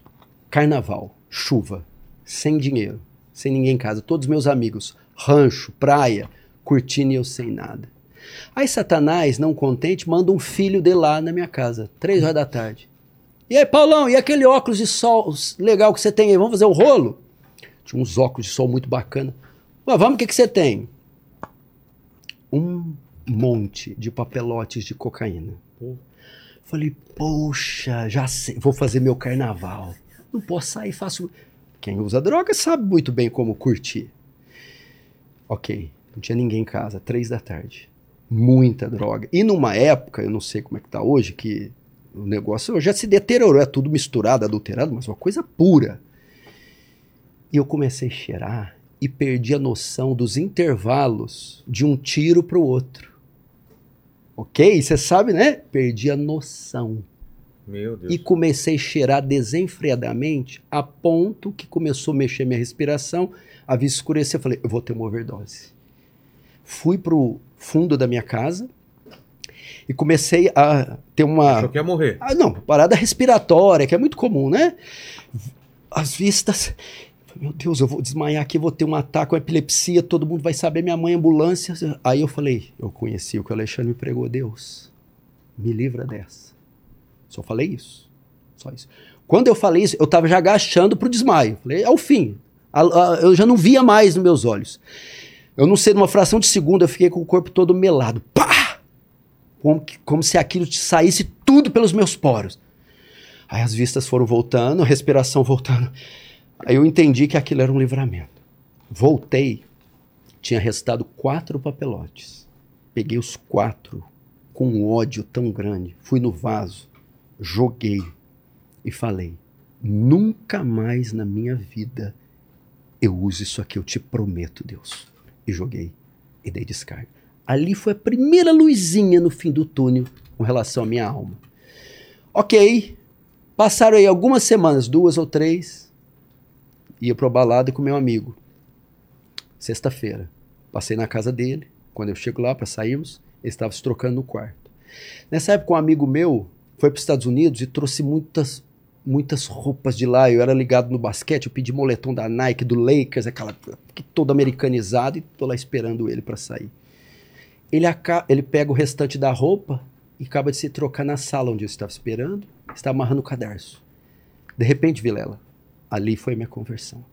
Meu peito começou a queimar, eu comecei a me contorcer. Igual eu tô te mostrando aqui.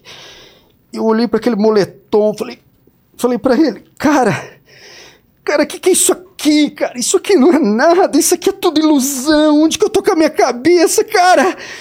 Eu vou pro inferno, eu vou morrer. Eu vou voltar pra igreja. Imagina mais um sábado. Você é louco? Aí falou: se você for, eu vou também. Foi, de, foi isso. Um fogo, algo.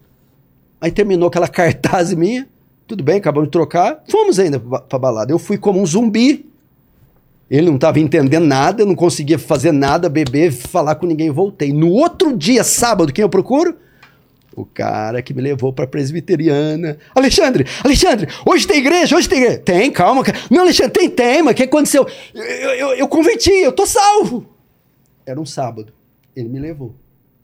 Aquele dia eu entrei para nunca mais sair. Foi assim que se deu a minha conversão. Foi a metanoia. Foi a Jamanta passou por mim aquele dia e deu ré umas três vezes. Eu virei uma nova criatura tudo aquele negócio que eu estava envolvido uf, saiu de mim. Simplesmente. É como se eu fosse um ouro, que nós, criaturas do Senhor, somos valiosos, mas cheio de detritos e sujeiras e metais. Mas aquele de um fogo purificador do Senhor me arrancou tudo. E eu fiquei só ouro. Aquele dia, Vilela, eu estava morto, revivi. Estava perdido, fui achado. Deus me acolheu em seus braços colocou o Espírito Santo para habitar. E vou te falar outro testemunho aqui. Vilela, eu nunca tinha experimentado nenhum prazer superior da cocaína. Eu, pelo menos. Eu não achava que existia alguma coisa mais prazerosa que aquilo. Nem o sexo, que é uma coisa top. Mas uma coisa assim, não sei se era. Não estou falando que a que eu usava era do cartel de Medellín, nem nada disso. Mas era uma coisa que eu lembro que era inexplicável aquilo. Mas aquele dia, na casa do meu amigo, quando o Espírito Santo entrou na minha vida, ele me deu um prazer, ele me deu uma paz, ele me deu um gozo que fez a cocaína ser fichinha. Tanto é que hoje não precisa me tirá-la. Ai, tira de mim, de perto de mim. Não, não, não, não. O que está aqui dentro é tão superiormente prazeroso, é, é, é, é, de, é de um prazer tão superior que eu não tenho necessidade de experimentar isso. Foi isso que aconteceu comigo. E como manter isso? Como manter viva essa chama? Porque é muito fácil, como a gente estava falando né, anteriormente, você ir se esquecendo ou os problemas da vida deixarem é, essa lembrança parecer uma coisa de outra vida, assim, né? De, outro, de um passado distante. Sim. Vamos lá, Vilela, nós não temos luz própria. A luz que, que brilha em nós, a que está em nós, é reflexo da luz de Deus. Nós também não temos a chama própria, a chama de Deus, do Espírito acesa em nós. Para manter isso, Vilela, é necessário nutrir uma relação com o Senhor. Porque muitas pessoas se esfriam. João vai falar lá em, em para a igreja de Éfeso, Apocalipse 2 tenho contra vocês que vocês deixaram o primeiro amor. Que é isso? Apagou essa chama. A palavra deixar quer dizer divorciar. Olha como é que é simples você aprender isso. Quando você tem a sua esposa e você percebe. Não, vamos melhor, vou usar outro casal. Um casal que tem o um marido com a esposa. E ele, a esposa percebe que o amor por ela está diminuindo. E aí ele pede o divórcio provavelmente o amor que ele tinha por ela foi colocado em outra pessoa, na amante. Então o amor é tirado de uma e colocado na, na outra. O amor pela mulher se esfria e o amor pela amante aumenta. Então ocorre o divórcio. O que que esfria o nosso amor por Deus? Nossos amantes, nossas amantes as coisas que desse mundo que nos faz alguma coisa. Veja dinheiro, só. Dinheiro. Dinheiro, uh, fama. Fama é. Pode ser uh, dinheiro, fama, poder, status. Vilela, as coisas não são más em si. Você pode ter tudo. Você não pode só fazer com que essas coisas Domine o coração. dominem o coração sejam colocadas no lugar de Deus. Você perguntar para mim, Pastor Paulo, é, é pecado eu ter um carrão aí importado muito caro? Eu vou dizer assim, se ele for teu Deus, é. É pecado você ter um carro. Qual é teu carro, Paquito? Eu tenho um Ford K 2015, uma bomba. É pecado. É pecado. Porque pode matar ele. Exatamente. Você tá, Você, em, você pode estar a ponto de me matar, você viu? tá em pecado. Se não é acidente do coração, viu? Deixa eu falar. Então veja só, não, não há problema. Tipo assim, ó, é... você dorme e acorda pensando naquilo, aquilo é a fonte da sua felicidade? Não. Aquilo para mim é um símbolo do meu trabalho, né? Aquilo é uma maneira de é, é um, é um, um objeto que ajuda na realização de outras de outros trabalhos, de outros sonhos. Ele ocupa o lugar dele. Agora, se aquilo se interpõe entre você e seu casamento, entre você e sua fé, entre você e seus filhos, se você mata seus filhos porque riscaram o carro, ah não, então você não pode ter, você não está preparado para ter. Então é isso. Agora voltando, a gente perde isso quando a gente tira os olhos de Cristo e vai piscando para as amantes. Entendeu? É isso que acontece. Ah, e para manter? Mantém os olhos em Cristo. Mantém os olhos no Salvador. E onde você mantém? Nutrindo uma vida de leitura, por exemplo. Você já ouviu falar da cruz um milhão de vezes. Sim. E por que quando você ouve de novo você se emociona? Porque é lindo, porque reativa de novo as imagens, as cenas, a história. Aí você, poxa, não, eu preciso fazer um pouquinho melhor, eu preciso ser mais grato, sabe? Bíblia, que mais? Ah, oração. O que é oração? Oração também é outra coisa que está banalizada. Oração é pedir, Senhor, me dá, me dá, me dá, me dá, me dá, me dá, me dá. Então, para essa igreja moderna, Deus virou aquele cara aposentado da Previdência. Ou que aquele Papai Noel que fica despachando bênção para crente capricho, caprichoso. Não. Quando você ora, você entra em uma audiência com Deus. Vamos lembrar, Vilela, é, quando Jesus morreu, alguma coisa se rasgou de alto a baixo. Você se lembra? O véu do templo se rasgou. Você lembra até no filme do Mel Gibson, no finalzinho, dá aquele tremor, rasga um véu lá. O que, que é esse templo? É, o que significa esse véu? Vamos lá. Deus fez, mandou construir o tabernáculo, depois o templo. Eram estágios para se chegar na presença de Deus. E tinha um, dois locais, um chamava Santo Lugar e outro Santo dos Santos. Esse Santo dos Santos é onde ficava ali a Arca do Concerto, a Arca da Aliança, a, as tábuas dos Dez Mandamentos, a vara de Arão que floresceu e o maná escondido. Tudo aquilo é para te ficar a presença de Deus. Só que entre aquele local e o santo lugar ficava um véu. Ele dividia. Por quê? Aquele acesso era proibido. Só o sumo sacerdote podia entrar uma vez por ano para espiar o pecado. Por quê?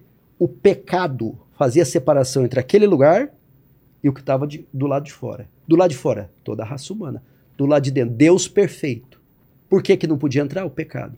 Na cruz, Deus paga pelo pecado e tira a barreira.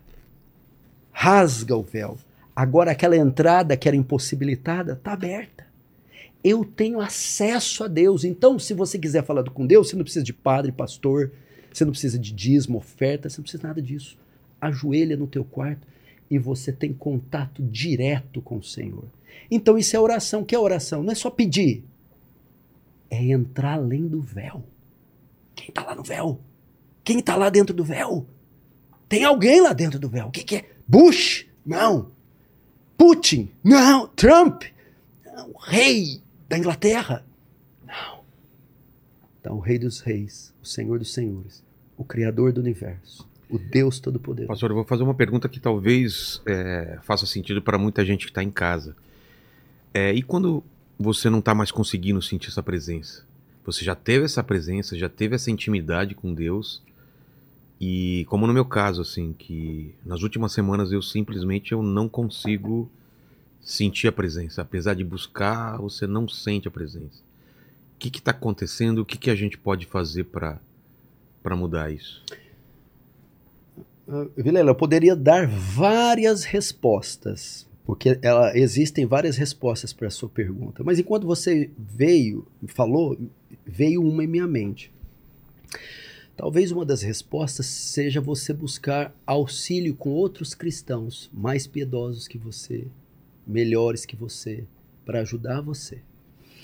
Veja, por exemplo, quando Pedro se desviou. Ele negou Jesus três vezes, ficou muito abatido, voltou para o ofício de pescador. Ah, não, isso aqui não é para mim, não. E ele não conseguiu retornar sozinho. A Bíblia diz que o mestre ressuscita e vai até ele. Estão assando uma carninha. Jesus até come. Senta aqui, Pedrão. Aliás, é peixe, né? Carne vermelha. É, um churrasquinho é, de peixe. peixe. Aí vai lá, Pedro, tu me amas? Apacenta minhas ovelhas. Sim, se eu te amo, pergunta três vezes. Tu sabes que eu te amo. Jesus estava restaurando Pedro. Jesus estava trazendo, sabia que Pedro não tinha condições de vir sozinho. Aquela ovelha tinha se machucado, tinha quebrado a pata. Ela sim estava longe, estava fora do curral. Aliás, foi por isso que ela quebrou. Ela foi dar um, um passeio talvez maior. E agora quebrada, machucada, não tinha forças para voltar. O que, que, que aconteceu? Alguém teve que ir em seu resgate. Talvez você precisa disso, ou quem está me ouvindo precisa disso, um apoio às vezes estamos tão fracos, mas pastor, é eu que tenho que orar, né? Alguém não pode orar por mim ou comigo. Pode, pode, pode. Pastor, a Bíblia ali, eu que tenho que ler. Não, alguém pode ler com você. Pode, pode. Pastor, eu tô tão fraco para ir na igreja. Mas assim, fazer um culto em casa, pode? Pode, pode, pode. Então eu diria esse auxílio. A Bíblia diz assim: é melhor serem dois do que um, porque se um cair, o outro levanta. Mas aquele que estiver sozinho, ai daquele que estiver sozinho, caindo ele, não terá quem o levante. O próprio Jesus precisou de gente. Ah, não precisou. Precisou. Vamos lá. Passagem que você gosta muito, que eu já vi, você sempre fala dela, do Getsemane. Jesus foi orar. Ele levou três ele diz assim: Minha alma está triste até a morte. Se você estudar quem eram aqueles três, Pedro, João, Tiago, eram os melhores amigos dele. Jesus estava com medo. Jesus não queria ficar sozinho. Jesus queria a presença deles. Como homem, ele teve medo. Porque era o momento mais difícil da vida. Ali ele ia decidir a história da raça humana. Ali ele ser esmagado. Eu vou precisar de vocês, amigos. Preciso do amparo de vocês. Tanto é que quando ele pega Pedro cochilando, Pedro, não acredito que não ficou bravo igual que esse pai Hansi. Pedro, você não pôde vigiar uma hora apenas comigo? Ao menos uma hora? Então, Vilela, tem dias e tem momentos que a gente tem que ser arrastado, carregado. Que a chama às vezes está tão fraca que ela não consegue sozinha. Você precisa de alguém ali. Alguém soprando, alguém pondo gasolina, alguém te puxando. Então talvez. Mas quem é essa pessoa? Outra coisa boa. Ah, Claro, família dá todo o apoio, filhos, mulher, mas assim, pessoas piedosas, pessoas idôneas. Pessoas que você pessoas que você olha, nossa, essa pessoa quando fala, fala com tanta graça. Nossa, a oração desse homem, dessa mulher tão bonita. Essa pessoa é tão sábia. Procure essas pessoas. Pessoas que você vê Deus, pessoas que você vê integridade, que você vê honestidade. Por um momento, talvez elas vão precisar caminhar com você. Aí o resto é o automático. É a dieta, é o arroz com feijão. É ir num culto, é ler a Bíblia em casa, é se apartar do mal. Aí você. Porque vamos, vamos, vamos é, fazer analogia. Você ilustrou como um fogo. Ok? Eu tô ali. É. Você está igual Isaías 42. É, Jesus veio num tempo que as pessoas estavam assim, ó. Não apagará o pavio que fumega, nem esmagará a cana quebrada. O que, que é pavio que fumega? O Estado de Israel, quando Jesus chegou, era de um paviozinho assim. Não apagou, mas sabe quando você aqui a pontinha laranja? Quase apagando. Mais uma brisinha vai pro Beleléu. Aí Jesus diz: Eu não apagarei essa chama, eu não piorarei a condição daqueles que já estão maus.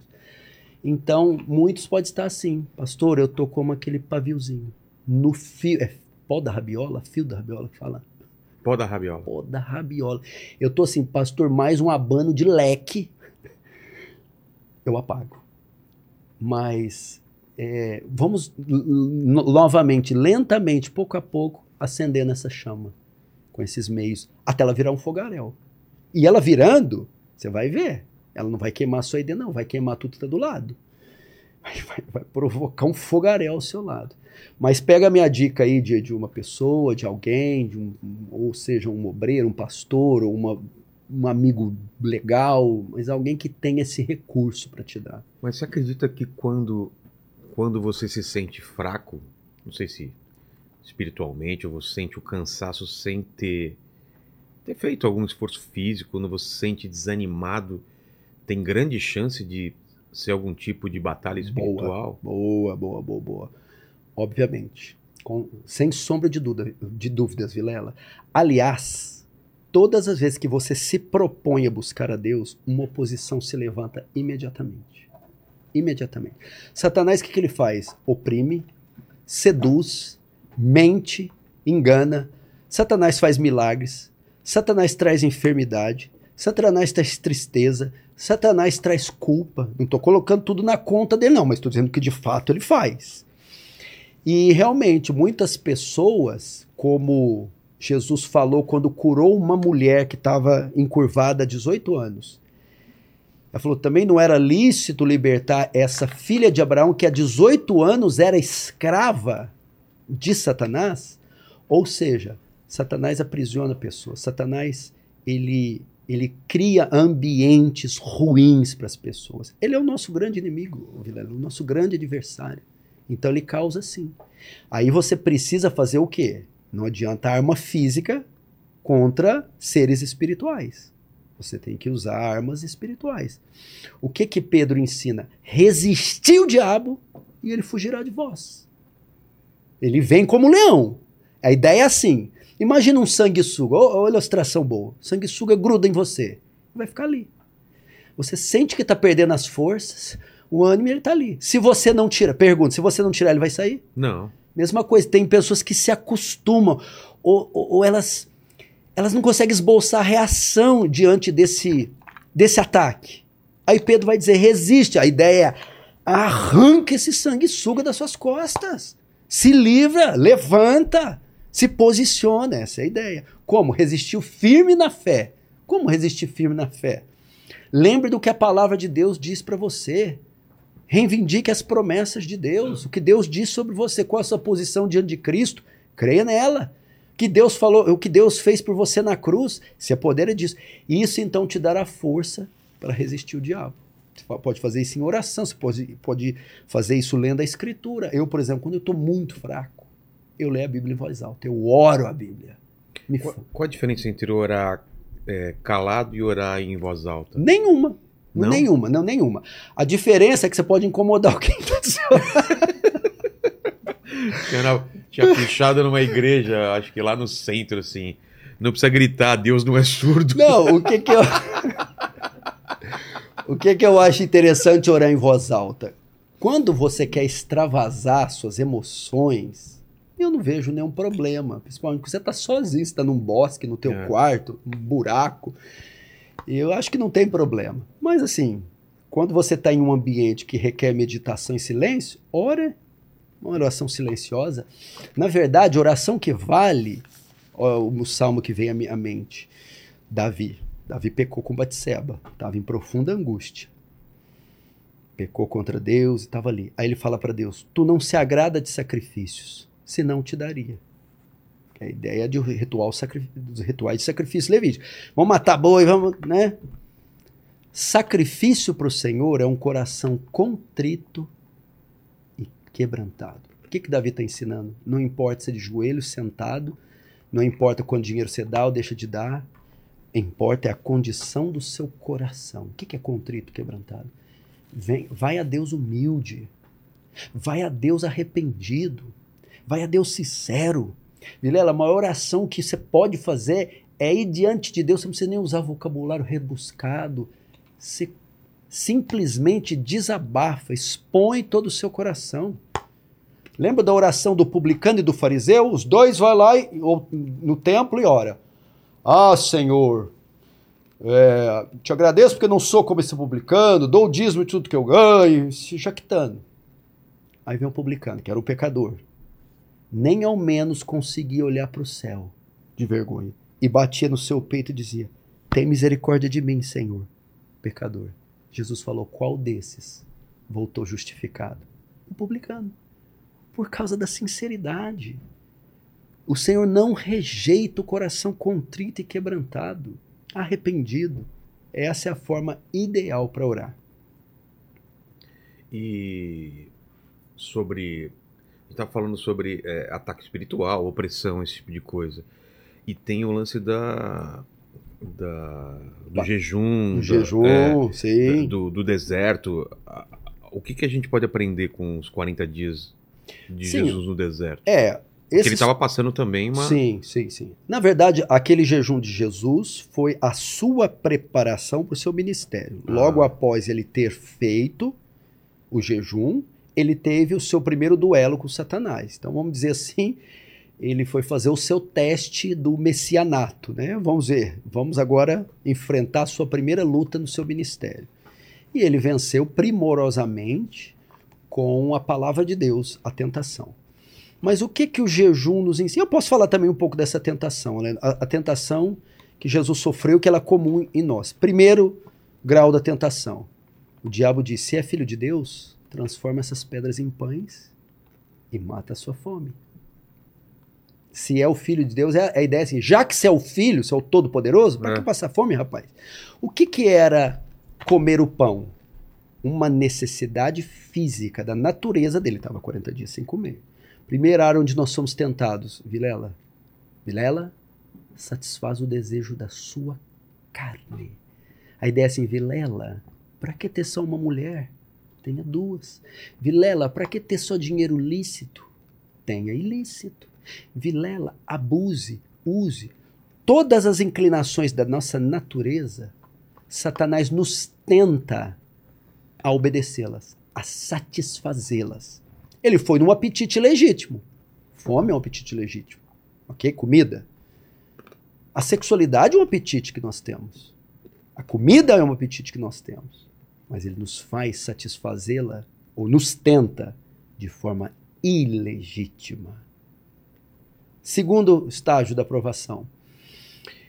Ele levou para o alto do pináculo e falou: "Ah, se é o filho de Deus, atira-te daqui, porque está escrito: dará ordem aos teus anjos que te guardem, o teu pé não tropeçará em pedra alguma.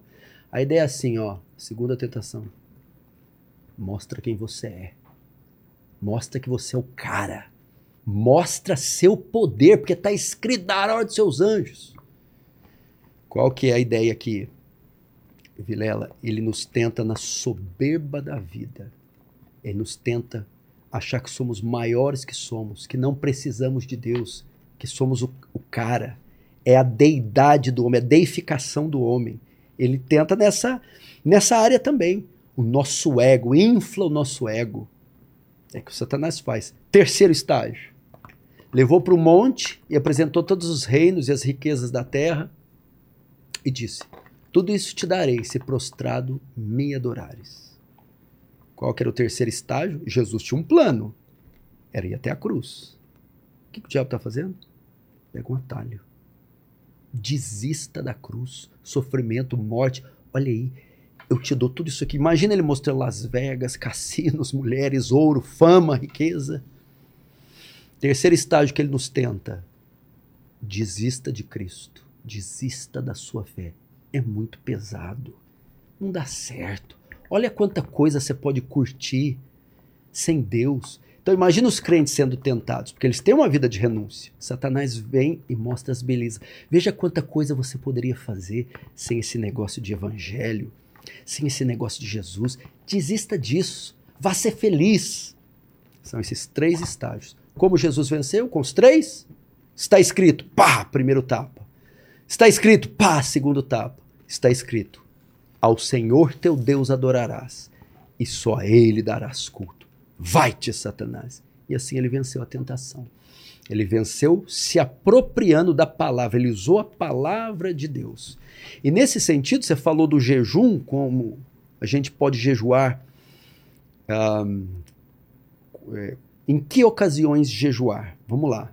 O que é o jejum religioso? É ficar um tempo determinado sem comer por razões, por motivos religiosos. Que há outros jejuns, jejum médico, por exemplo. Em que ocasião você jejua? Toda hora, todo dia? Não, ocasiões especiais. Quando você se depara com a situação que está acima do seu poder e você se vê incapaz de resolvê-la. Por exemplo, você está num belo dia, belo dia tranquilo, seu filho é diagnos- diagnosticado com algum tipo de doença e ele tem que ser internado. No dia seguinte, o que você faz? Você deixa de comer. Porque o seu coração está tão triste, tão quebrantado com o estado do seu filho, que você vai externar a condição do seu coração no ato de ficar sem comer. E vai apresentar orações para Deus. Senhor, durante esses três dias eu estarei jejuando pelo estado de saúde do meu filho. Estarei rogando para que o Senhor intervenha para a sua restauração. Nessa ocasião você jejua. Por que, que é o jejum? Jesus falou assim: os fariseus julgaram os discípulos de Jesus. Seus discípulos não jejuam como os de João? Aí Jesus responde: Pode os amigos do noivo jejuar enquanto ele está presente? Haverá dias que o noivo será tirado, então jejuarão. A ideia é assim. Agora não tem por que jejuar. Eu estou presente, o noivo. É motivo de alegria, estou aqui.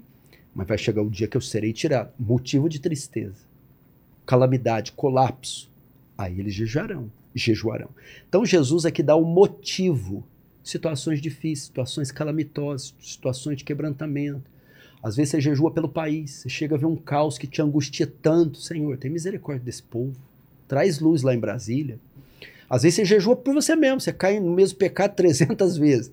Senhor, não aguento isso aqui mais, me livra disso aqui. Você jejua. Às vezes você jejua porque você quer a salvação de um ente querido, ou que está perdido no caminho que você fala, esse menino vai terminar morto. Você jejua. E jejum acompanhado de oração. Porque se só ficar sem comer fosse sinônimo de poder, tem muito país aí que se usa mais poder do mundo, porque não tem comida lá. É. Entendeu? Então não é isso. É jejum, coração. Ah, ou seja, o interno é demonstrado externamente no ato de ficar sem comer. Por isso que às vezes o jejum marcado na quaresma, o jejum dos 318, jejum para ficar rico, é, não acho que é o jejum bíblico, não. E, e a figura do demônio, quem que é? Vamos lá. É Lúcifer, é, Satanás, claro que é é a impor- mesma coisa? É importante saber, né? Mas Eu acho que é o Paquito. No- o anticristo, na minha opinião, é o Paquito. Bom, Tem eu- chance? Você não falaria também, né? Exato, exato. Ó, A voz até mudou. Opa. Nossa, velho. Senhor. Aqui, é, baixou o Temer aqui em mim pronunciando. Caramba, Olha, velho. Vamos lá, Satanás. Satanás, o diabo. Eita, demônio terrível. Bom, ah, o que ocorre, Vilela, é que quando Deus criou tudo, ele cria também um exército de anjos e hierarquias e poderes né, angelicais. Acontece que esse anjo, Satanás, esse querubim ungido, se rebela contra Deus e por causa de orgulho, de querer a posição de Deus, ele é banido dos céus. Agora aí vamos ver o poder dele, vamos começar aí. Ele leva consigo, diz Apocalipse, o dragão arrasta consigo Um terço uma terça das estrelas do céu, falando um terço dos anjos. Vamos imaginar que tinha 300 milhões de anjos. Hipótese. 100 milhões ele levou com ele. Como ele conseguiu enganar seres que viam Deus, falavam com Deus e estavam no lugar perfeito? A persuasão desse cara não é pequena, não. O poder de engano, de influência, não é, não é pequeno, não. Conseguiu influenciar seres deste porte. Caem com ele. Essa queda transforma eles em demônios, passam a ser anjos caídos, ok? Que trabalham a serviço de Satanás. Ah, e qual é a, a principal função do diabo? Que é outra coisa interessante para nós sabermos. Muita gente entende diabo e faz batalha espiritual. É cada coisa que você ouve. É ato profético para expulsar demônio. Para expulsar demônio territorial, vamos ungir a cidade com óleo. Eu até me lembro em São Paulo teve uma vez um- alguém de alguma igreja pegou um helicóptero saiu borrifando óleo sobre a cidade. Eu falei, gente, é inseticida. demônio agora virou um escorpião. Hum, Não é essa a ideia. A principal obra do diabo, a principal obra é engano. É engano. É mentira. Ele é o pai da mentira. João 8,44. Muitas dessas tentações da carne, é, vamos tentar aqui ali, a nossa própria natureza vai se ocupar. Sim, ele tenta e atua em todas essas esferas. Mas a principal obra é manter os homens cegos. O que, que Paulo fala? O Deus desse século cegou o entendimento dos incrédulos. Na segunda carta de, de Paulo aos Coríntios, ele fala assim: ó, embora vivendo na carne, não militamos segundo a carne, porque as armas da nossa milícia não são carnais, mas poderosas em Deus para destruir fortalezas e todos os sofismas que se levantar contra nós. Vamos lá. A palavra sofisma ali, o grego é logmos, da onde vem a palavra logismo. O que é logismo? Ideologias, filosofias, religiões. E a palavra fortaleza, alcuroma, da ideia das fortalezas gregas. Satanás, Vilela, prende as pessoas em fortalezas ideológicas. Por isso que tem tanta gente que segue esses ismos, né? Esses ideologias, religiões, conceitos, ideias, e você vê que essas pessoas são fanáticas obcecadas por partido tal, por religião tal, por movimento tal, e por mais que você explique racionalmente, matematicamente, fisicamente, elas não entendem. Por quê? Estão presas em fortalezas ideológicas. O diabo cega, aprisiona na falsa religião, na falsa ideologia, na falsa ideia, na falsa argumentação. Essa é a principal obra do diabo. Se você perguntar para mim, é até tema aí nós podemos falar, seitas heresias. Exato. Seitas, heresias. Quem é o criador delas? Quem é o pai delas? Respondo: Satanás. Ele é o pai das seitas, das heresias. A principal obra dele é criar engano e deixar as pessoas obstinadas e afastadas de Deus. Você já viu que mesmo que não é que não tem conotação religiosa, alguns grupos que seguem alguns movimentos, parece devotar uma certa fé para eles. Sim. Uma adoração naquele. Pode ser isso ser na política, isso pode ser na. Pode ser na. Na, na no meio natural, é, entre defensores da, da, da, das tartarugas, não sei. Mas devotam a fé para certas modismos. Engraçado que muitos desses não acreditam em Deus ou estão afastados de Deus, o que, que eles fizeram?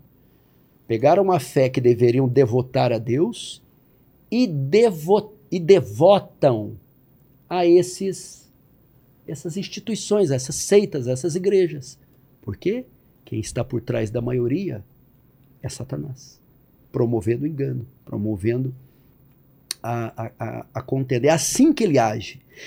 E como você derrota ele? Depois vou entrar na seita com óleo? Eu imagino ele assistindo. Mas como esses crentes são bestas? Por exemplo, eu já li em um livro desses de batalha espiritual que se Spielberg pegar esses livros aí, ganha cinco Oscars. É. Efeitos visuais, efeitos sonoros, vai ganhar tudo. Diz que, por exemplo, quando você vai em um hotel e se estiver uma imagem, um quadro religioso de alguma religião pagã, tem um demônio lá.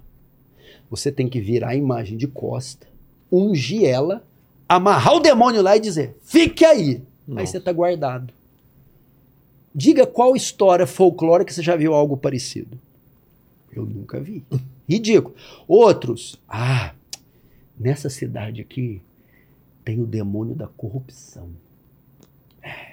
Ele está estabelecido, o trono dele está lá no Ibirapuera tem que reunir 20 irmãos, orar 20 vezes no Ibirapuera, declarando a queda dele. Quando ele cair, a corrupção de São Paulo vai sair. São os métodos de enfrentar.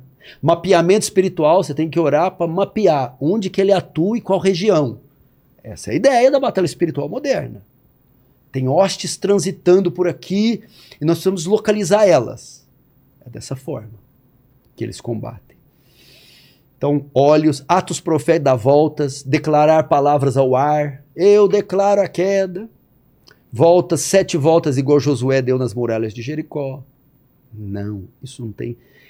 desculpa os irmãos que fazem isso, meus queridos irmãos. Isso não tem força nenhuma contra Satanás. Vamos lá. O que dá liberdade para Satanás agir em qualquer pessoa ou em qualquer região? É o pecado. É o pecado que dá autoridade e direito de o diabo dominar no individual ou no coletivo.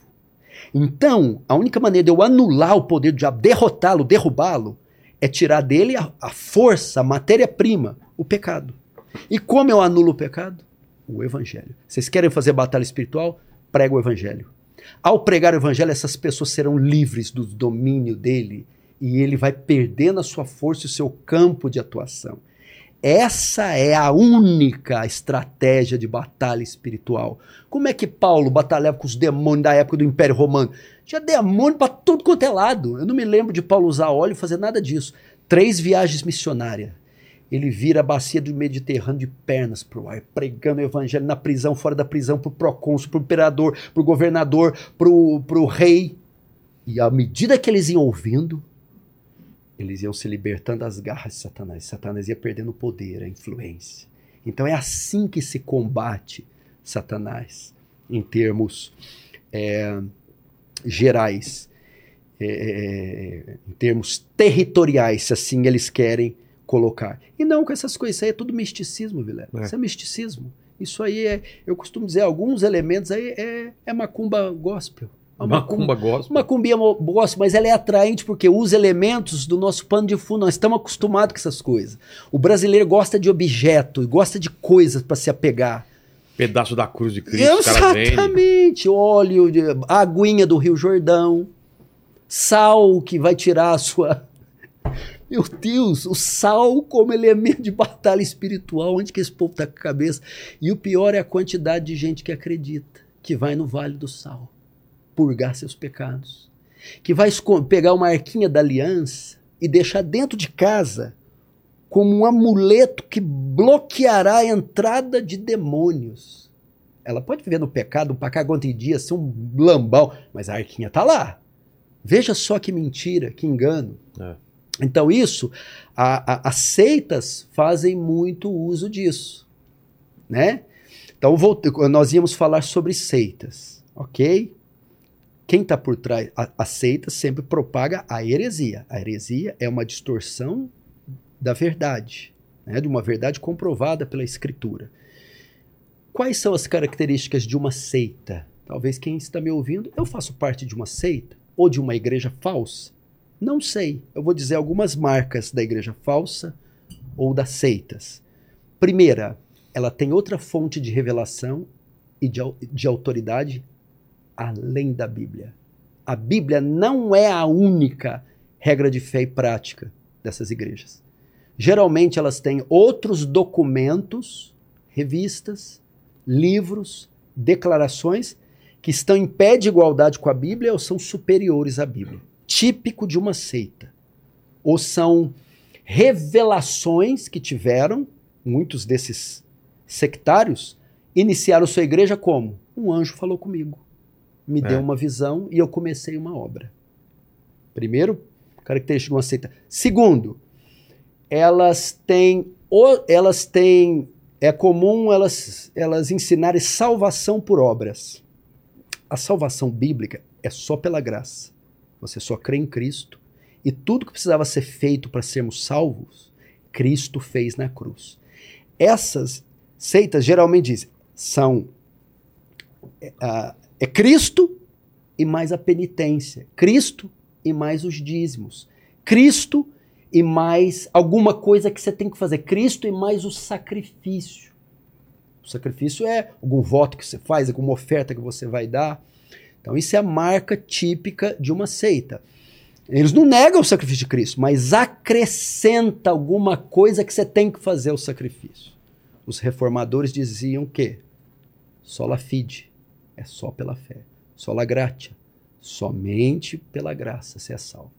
A outra marca, a terceira marca de uma seita, o exclusivismo religioso. Só tem salvação aqui dentro. E fora dessa denominação não tem salvação. Você não vai encontrar felicidade, você não vai encontrar o evangelho, você não vai encontrar Jesus em outro lugar. Então elas são exclusivistas, sectárias. Se dizem detentoras da verdade. A quarta marca, elas têm um sistema de defesa, de proteção, que é tipo assim, ó. Se você sair daqui, Deus vai te amaldiçoar. Se você sair daqui, Deus vai pesar a mão, você vai capotar seu carro. Ah, e outra, não adianta você sair daqui não. Fora daqui você não vai achar Cristo. Então, um sistema de defesa para prender os seus membros. Então, eles vivem debaixo de um jugo, de uma tirania. E a quarta ou quinta que eu poderia acrescentar aqui, há uma redução da pessoa de Cristo e uma exaltação do apóstolo, do bispo, do pastor ou da igreja. Você vê falando mais da igreja e do seu líder do que de Jesus. Geralmente não se prega de Jesus, não se fala de Jesus, ele não tem exclusividade. Porque tanto é que o qual que é o slogan? O dia que você pisar nessa igreja, não é Jesus, é a igreja.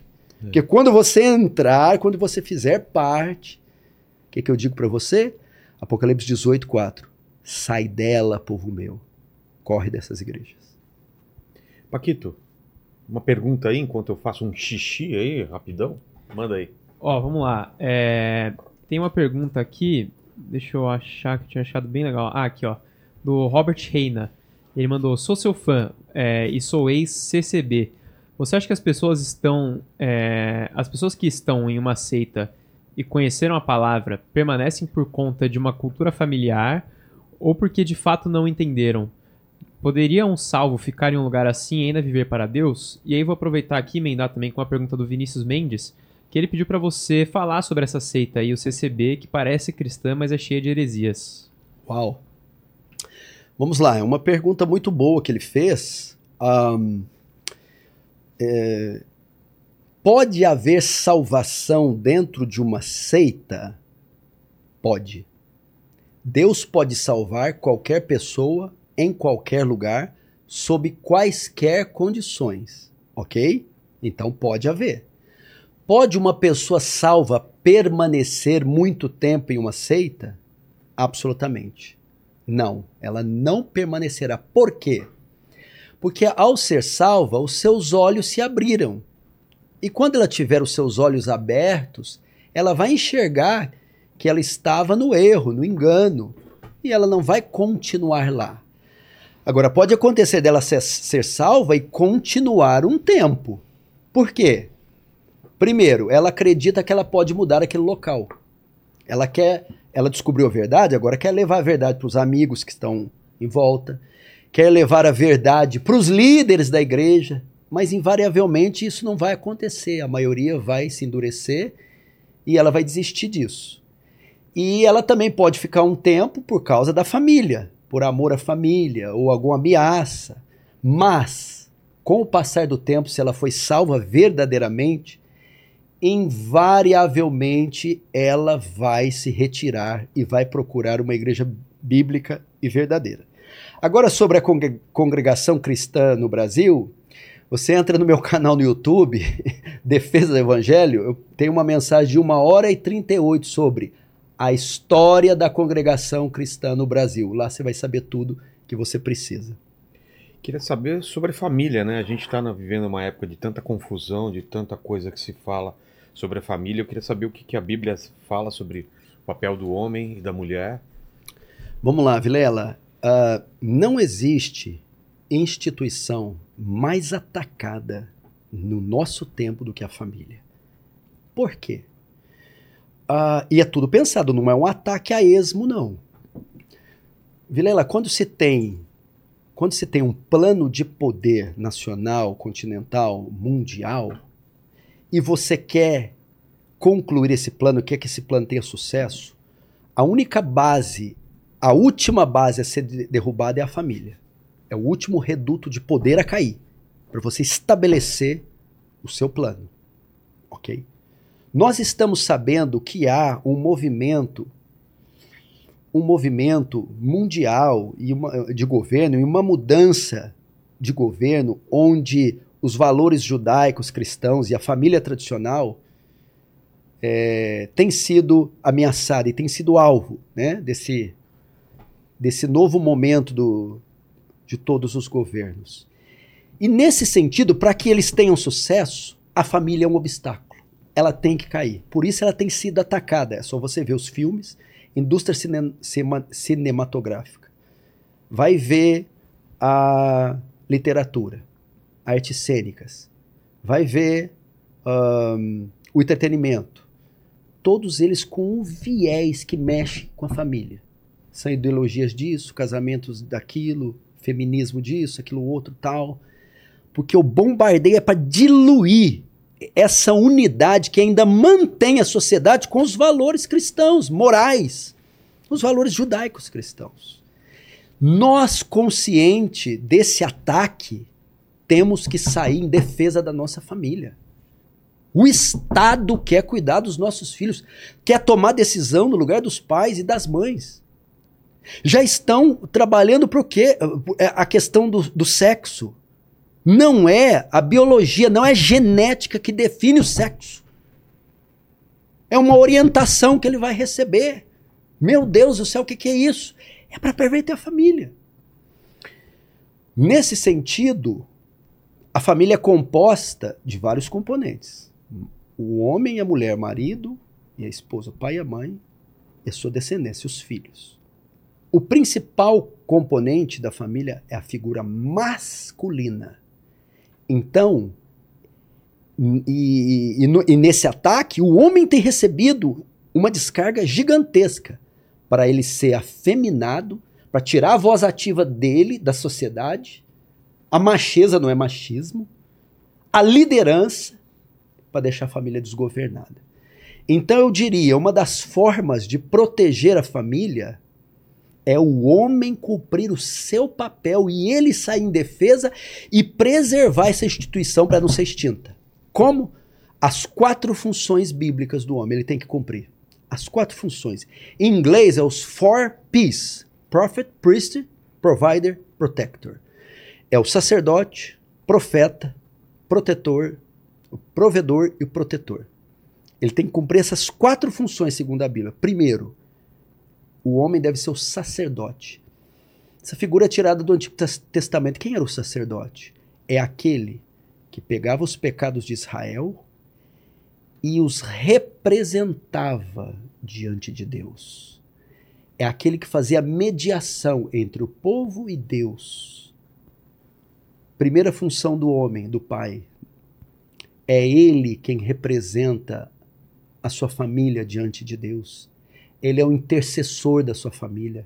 É o homem que dobra os seus joelhos e ora para a mulher e para os filhos. É um homem que conduz espiritualmente o seu lar no temor do Senhor. É aquele que, quando os filhos estão em situação de perigo, a mulher, quando tem uma crise, é que vai diante de Deus: Senhor, ajuda minha mulher, está sofrendo. Senhor, meu filho está vivendo uma crise. Ele deve ser um homem espiritual que anda com Deus. Segundo, é o profeta. Se o sacerdote ia diante do povo e levava as coisas do povo a Deus, o profeta é o contrário. Vai diante de Deus. O profeta do Antigo Testamento. Ele ia diante de Deus, recebia a palavra de Deus e comunicava ao povo. Segunda função do homem, o profeta. É ele que vai até Deus, é ele que vai até as Escrituras, estuda as Escrituras e comunica as Escrituras à mulher filhos.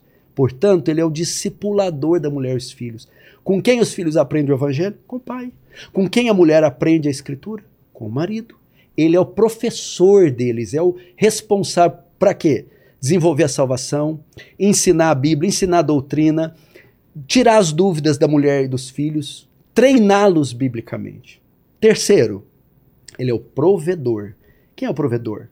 O responsável por suprir as necessidades básicas moradia, vestuário, alimentação, educação, uh, é, é, remédios. É um homem que tem que ter competência para dar sustento e uma vida digna. Estou dizendo luxo, mas uma vida digna. Né? Quando Adão e Eva pecam, a maldição vai sobre o homem e sobre a terra, que, que Deus fala? Do suor do teu rosto, Adão comerás, e não de você, Eva. Pastor Paulo, o senhor tem algum problema com a mulher trabalhar? Não, absolutamente. Mas o fardo da provisão do lar não pode estar nas costas da mulher. É do macho. É para trabalhar, para complementar, pode ajudar, mas peraí. O, a, a, grande fatia do orçamento mensal deve vir dos, do homem. Ah, mas eu, se vira, vai estudar, vai trabalhar. Se prepara. É a função do homem. Por que hoje as mulheres estão dominando o mercado de trabalho? Claro, tem a influência do feminismo, aquela coisa toda, toda, toda. Mas por que muitos homens pararam no tempo? Os homens não estudam, os homens não aperfeiçoam o seu ramo, não galgam grandes degraus na sociedade. As mulheres estão em primeiro lugar no vestibular, nos concursos, etc e tal. Mas então o homem deveria se preocupar com isso e dar uma vida digna. E o quarto, provedor. É o protetor. É aquele que se coloca entre a sua família e o perigo que ameaça, quer natural, quer espiritual. Ele que se coloca entre os dois. Então, tipo assim, ó, tá tendo um negócio lá na escola e estão ameaçando tua filha. É o macho, o pai que fala: O que, que tá acontecendo aqui, diretor? Eu vim aqui, o que, que tá acontecendo? Acontecendo alguma coisa lá na casa, um barulho. O que, que o marido faz? Meu amor, vai lá. e sabe o que, que é pior para vergonha deles? Ela vai. E sabe o que é o pior?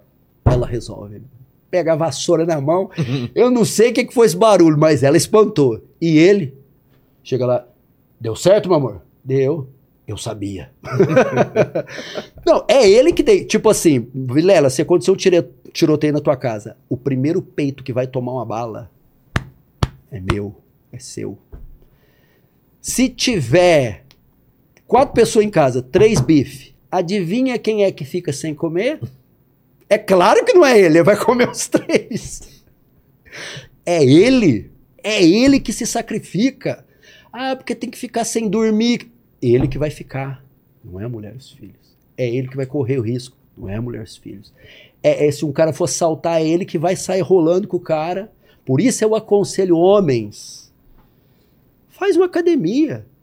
Faz uma, uma arte marcial, defesa pessoal. Eu, por exemplo, sou faixa azul de jiu-jitsu. Jiu-jitsu. Professor Diego Galante, que por acaso quebrou meu dedo, sabe? Fui evangelizar ele, chamar ele para a igreja, acho que ele não gostou. eu tô quatro meses afastado. Não, brincadeira, foi um acidente com, com o Diego, gente boa. Diego, tem que voltar lá, hein? oh, mas uma academia, sabe? Para intimidar o inimigo e botar os caras para correr. Então faz boxe, faz. E o papel da mulher? Vamos lá. E o perigo espiritual também. Também? É, ele se coloca entre o perigo natural e quando não é ladrão, é demônio? Como é que você faz? Você corre, Vilela? Aí, no, qual é o jiu-jitsu para demônio? Aí é quase o mesmo que o sacerdote. Ele vai orar, ele vai guarnecer sua família em oração, vai falar: Satanás, aqui não. Aqui tem o sangue do cordeiro. E aí pronto. A mulher, o, o Vilela, o papel da mulher está em Gênesis capítulo 2. Deus faz tudo perfeito. Hum, mas vê que o homem tá meio jururu. O homem vê a vaca com boizinho vê o leão com a leoa. Aí, é, Adão, eu tô vendo que, né, farlier, não é bom que o homem fique só, né? O homem era perfeito, mas era incompleto. Farlier uma auxiliadora que seja idônea. Então Deus faz uma mulher para auxiliar. Ele coloca o governo do lar na cabeça do homem e coloca a mulher como quem?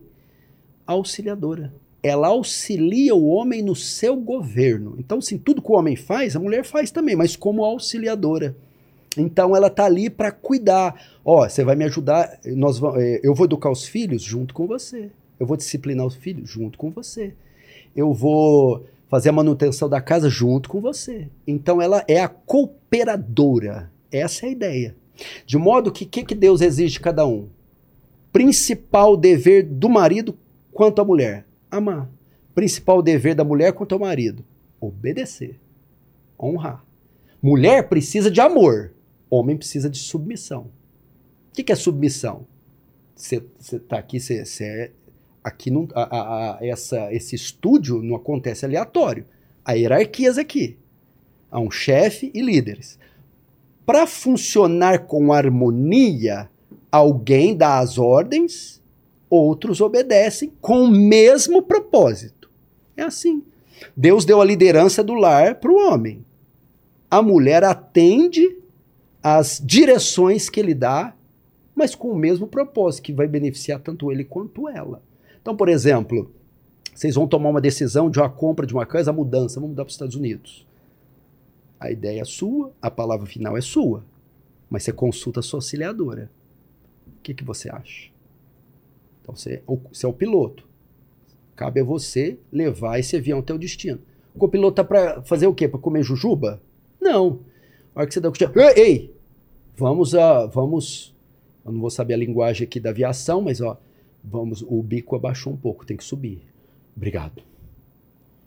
É, é, é, é comandante, comandante, eu tô vendo que tá tendo um aquecimento, uma turbina. Vamos desafogar, vamos liberar mais é, é, ventilação aqui. Obrigado, eu não tava vendo. 24 horas viajando, você já viu como é que é. É assim que funciona. O homem conduz o lar. Na hora que ele cochila, mulher, meu amor. Na hora que o homem vacila, meu amor. É dessa forma. E ele também vai, meu amor, é, eu gostaria que não fizesse assim com o Joaquim. Não, gostaria que fizesse assado. Por quê? Porque levando em conta o contexto, aqui vai ser mais eficaz. Ah, excelente. Submissão. Entendeu? Mas submissão a quem? A um homem pronto para dar a vida para ela. Não é um tirano que bota o pé na mesa com charuto e fala faça o que satisfaça meus desejos. Não. Enquanto aquele homem está esforçando para amá-la incondicionalmente, ela está esforçando para submeter um homem que ama ela incondicionalmente. Mas não tem como ser melhor, Vilela. Sabe como Cristo manda você amar sua esposa e eu amar a minha? Deve estar tá me vendo, Suzana, meu amor da minha vida como Cristo amou a igreja. Tá? Como Cristo amou a igreja. Uai, deu a vida por ela. Você está dizendo que eu tenho que amar minha esposa ao ponto de dar a vida por ela? É. Tá, que mais? Vamos ver, vamos os estágios. Como Cristo amou a igreja? Primeiro, incondicionalmente. O que quer dizer isso? Não viu condições para amá-la. A igreja era feia, gorda, burra, ou seja, pecadora ele amou ela não por causa dos seus méritos, mas apesar dos seus deméritos, sem condição. Como eu devo amar minha esposa? Ah, pastor Paulo, minha esposa não reúne as condições para eu amá-la. Pois ame a si mesmo, incondicionalmente, não importa se ela é magra, alta, se ela passou do peso, se ela tem uma deficiência, eu vou amar ela.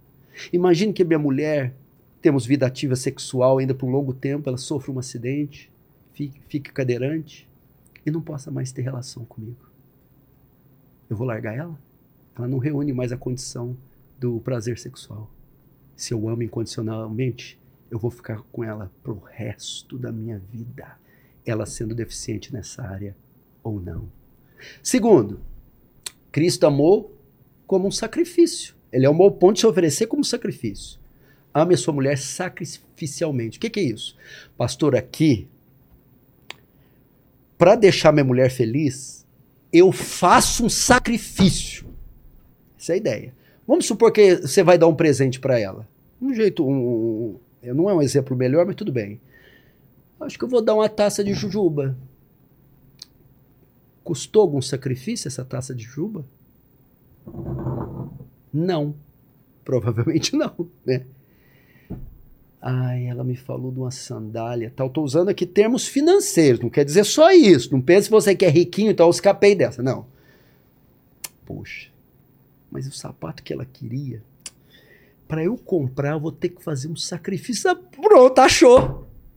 É isso, ela tem que ser amada ao ponto da maneira que você trata ela, são expressões de sacrifício. Para essa mulher ser feliz, eu faço sacrifício. O que, que é isso? fica acordado até mais tarde por causa dela.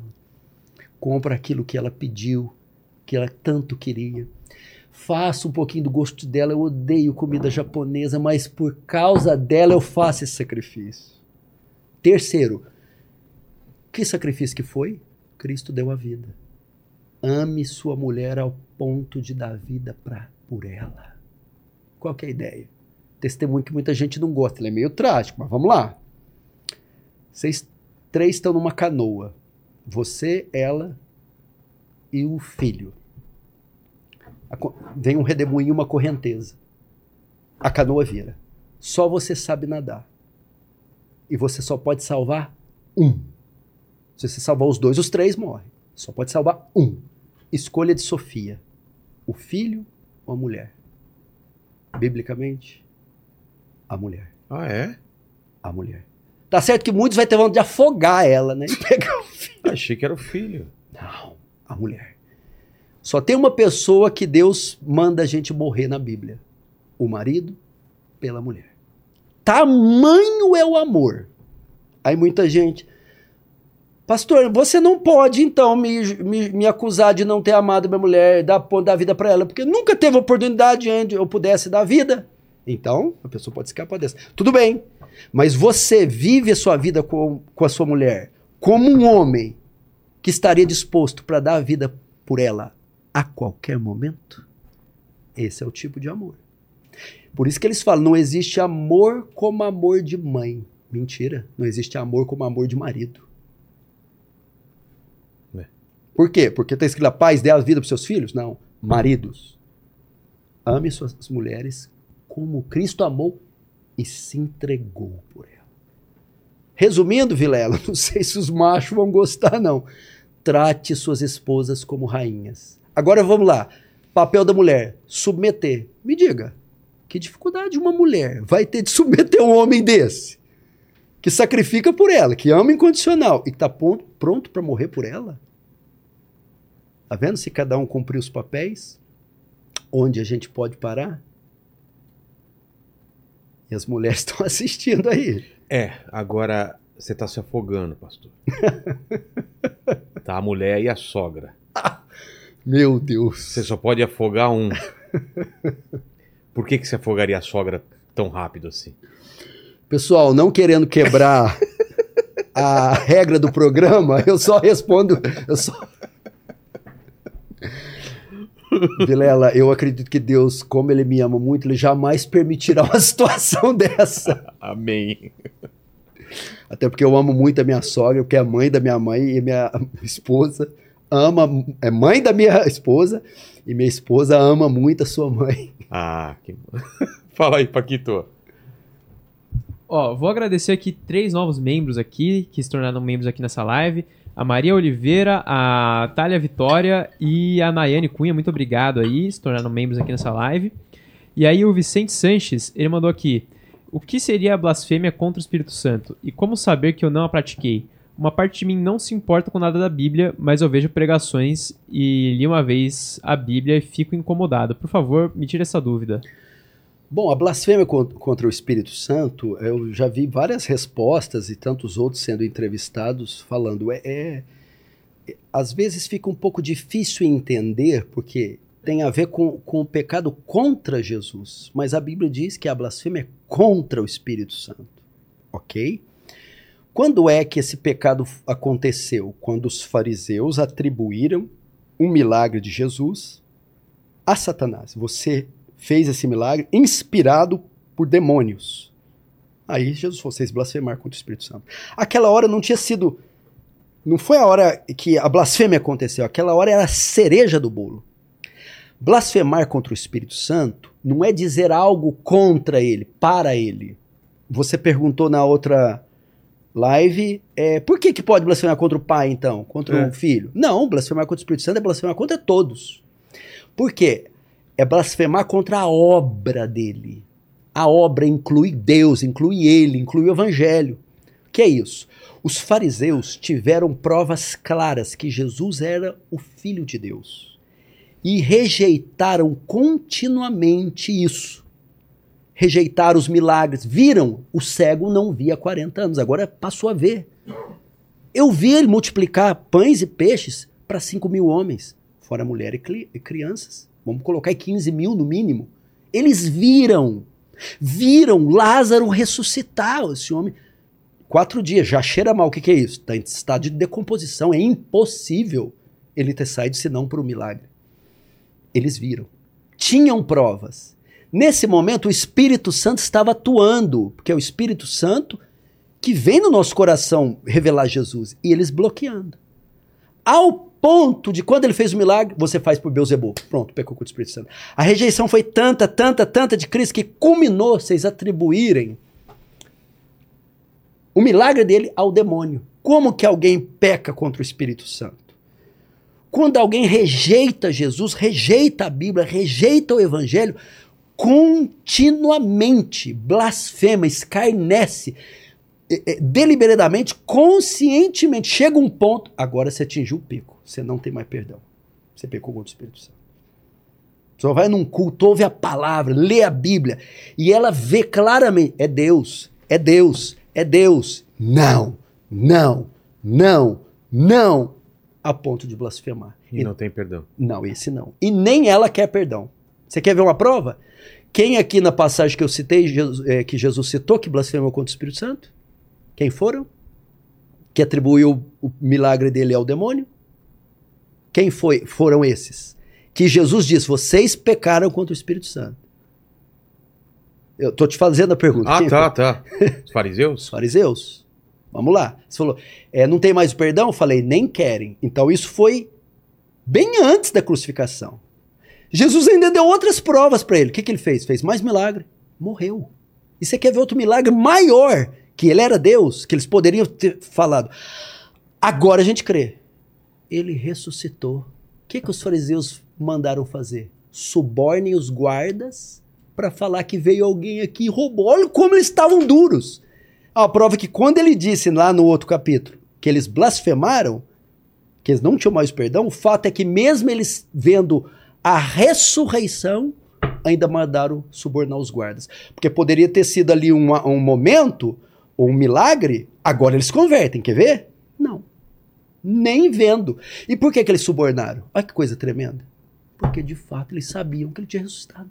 Porque não precisava subornar. Eles acreditavam que ele tinha ressuscitado. E até isso rejeitaram. Olha que coisa incrível, Vilela. Aí se o rapaz está perguntando, ah, não gosto tanto da Bíblia, mas vou. Não. Com certeza esse indivíduo não blasfemou contra o Espírito Santo. Ninguém que blasfema perde o sono, fica com medo. Se pergunta. Ninguém. Quem blasfema não está nem aí com Jesus. E sobre os últimos dias? Os últimos dias. Será que já estamos neles? É. Uau! Vilela, a nossa geração é que está mais próxima do fim, porque ela é a última da última. Então não tem jeito, né? Tem que ser a nossa. Ah, Jesus disse, Vilela, não disse com precisão que dia ele voltar, mas deixou sinais. Aqui é uma coisa que eu ainda não vi no seu podcast alguém falar. Todo mundo, quando fala de sinais, terremotos, guerra tal, não. Existem duas categorias de sinais da volta: sinais de certeza é certeza que ele vem, ele não mentiu, ele vai voltar. E sinais de proximidade, de iminência. Dois sinais. Quais são os sinais de certeza? Mateus 24. E ouvireis falar de guerra, rumores de guerras, fomes, terremotos, falsos profetas. Porém, não é o fim, é o princípio das dores. Que termos esses dores? Jesus assemelhou a volta dele a uma grávida Hum, é de parto. nono mês. Dor é a contração. Me fala, quando a mulher grávida tem a primeira contração, significa que vai nascer naquela hora? Não. Mas significa que vai nascer. Opa, vai nascer. Chegou o momento. Corre pro hospital. Como é que ela sabe quando vai nascer? As contrações vão aumentando em número e em intensidade. Ela vai ter mais contrações e mais doídas. Então tá. Pandemia de coronavírus. Guerra na Ucrânia. Acho que foi o terremoto na Turquia, que matou 4 mil pessoas. Ah, sim, sim. Turquia. Então, sinais. Sinais de certeza. Não posso falar. Jesus está perto. Por quê? Porque terremoto sempre teve. É. Fome Vulcão. sempre teve. Vulcão, peste negra, peste bubônica. Matou parte da Europa. É, espanhola. Ah, claro que à medida que o fim se aproxima, esses sinais vão se intensificando. Por exemplo, quando você era pequeno, você via falar de um grande terremoto de 5, 5 anos. É. Hoje é todo mês. Então são sinais que Furacões. quando você vê, Jesus falou disso. Ele vai voltar. Eu tenho certeza. Sinais de proximidade. Quando Vilela ver, agora ele vai voltar. Tá perto. São dois. 1 Tessalonicenses. Ninguém se engane, porque não será assim, não será o que? A volta de Jesus não acontecerá sem que. Aí ele menciona dois sinais. Venha a apostasia e se manifeste o homem do pecado. Apostasia e o anticristo. São esses os sinais de certeza. Esses são os sinais. Apostasia, o que é apostasia? O abandono da verdade. Quando a gente pensa em apostasia como vai todo mundo virar ateu? Não. Apostasia é o crescimento de igreja falsa. Vão deixar a verdade para seguir mentira. E há de ser que nos últimos tempos se apostatarão uns da fé, dando ouvido a espíritos enganadores e a doutrinas de demônios, e tendo comichão no ouvido, amontoarão para si doutores segundo as suas concupiscências. Eles não conseguirão mais ouvir a verdade, e vão deixar a verdade para ouvir as fábulas, essas coisas miraculosas, malucas que tá, aqui em São Paulo tá cheio. Então, esse é um sinal. O que é apostasia? Vamos lá. A Bíblia diz assim: Nesse tempo, o amor, por se multiplicar a iniquidade, o amor de muitos se esfriará.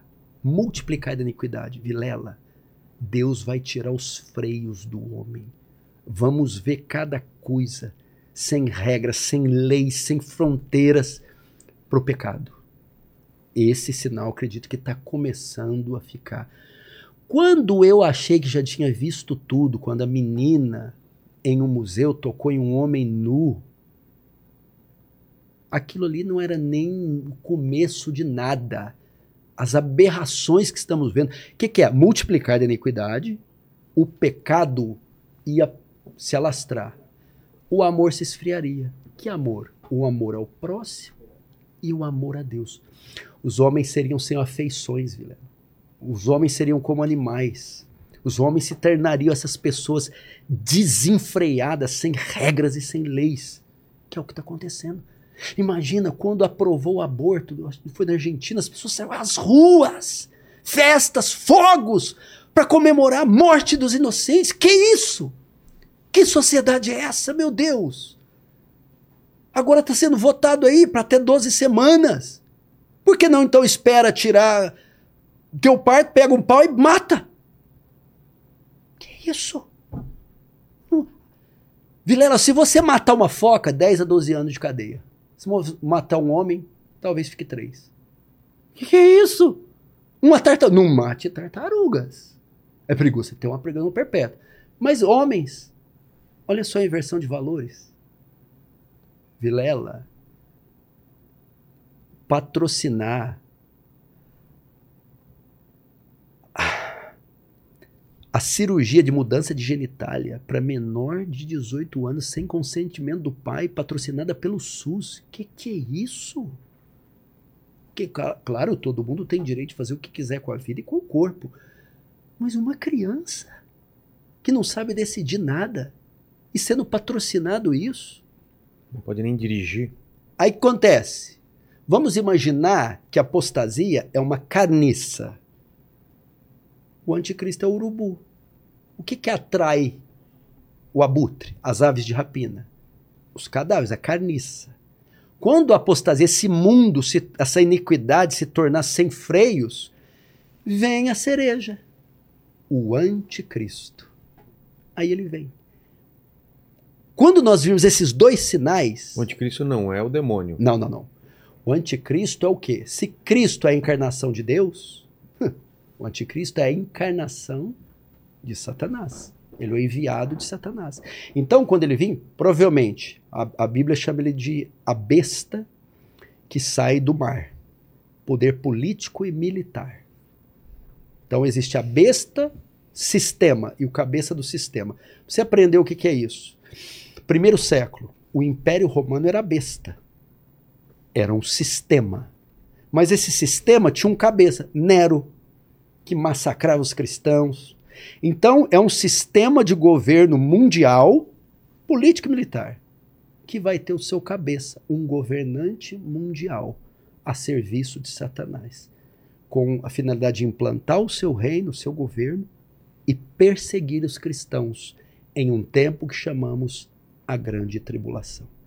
Quando nós vimos todo esse cenário sendo montado, aí sim, Cristo está às portas. Essa e, é a ideia. E o arrebatamento vem quando? Tá.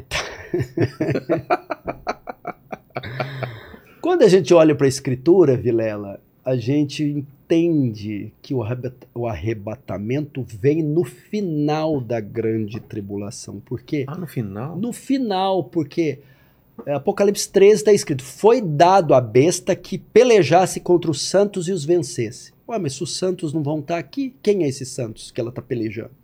Porque veja só, a era do anticristo se dá na última semana de Daniel. Daniel, Daniel profetiza 70 semanas. Nós estamos em qual agora? Na última. Septuagésima. Só que a última semana é dividida em duas. Duas metades, três e meio, três e meio. Nós estamos na primeira metade da última semana, que é o milênio. É o tempo, o governo de Cristo, da igreja, o avanço do reino, é a pregação do evangelho, é as missões, ok? Aí nós entra, vamos entrar no fim do fim, a última metade da última semana. Ela é destinada para quem? O anticristo. Num período que chamamos grande tribulação. O que, que é tribulação? Por que, que alguns dispensacionalistas acreditam que a igreja é arrebatada antes? É. Porque ela confunde tribulação com a ira de Deus. Não é ira, tribulação é teste. Deus não testa ímpio. Quem é testado e provado é a igreja. A igreja sofrerá a maior perseguição dela sobre o governo do anticristo. É aí que ele vai promover a famosa marca da besta, que as pessoas também não entendem. Entendeu? Então vamos lá. Começa a grande tribulação. A igreja está aqui ainda. É a pedra no sapato dele, ele tem que se livrar dela. Que ela é a única que vai se opor a ele. Então vai acontecer o quê? Perseguição, prisão, martírio. Satanás, através do anticristo e o seu governo, vai promover a perseguição inimaginável contra o povo de Deus. Mas o Espírito Santo continua na Continua, claro. Continua com o povo de Deus. Porque, aliás, o Espírito Santo não sai nunca porque ele é onipresente. Então, essa ideia que o Espírito Santo vai sair, não tem como. Ele é onipresente, está em todo lugar ao mesmo tempo. Nesse momento, ele promove o seu sistema, a marca da besta. O que, que seria? Todo mundo fala que é um chip.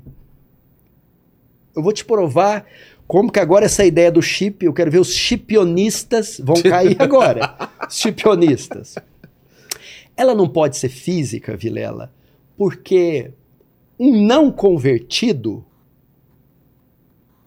pode achar que pode ser salvo apenas por. Não, na minha mão não põe o chip. O chip vai ser colocado é, e faz com que todos, grandes e pequenos, seja colocada uma marca na testa ou na mão direita. Ok? Testa, pensamentos. A marca ideológica. Aquele que se sujeita a esse mundo corrupto, perverso, ama e o adora.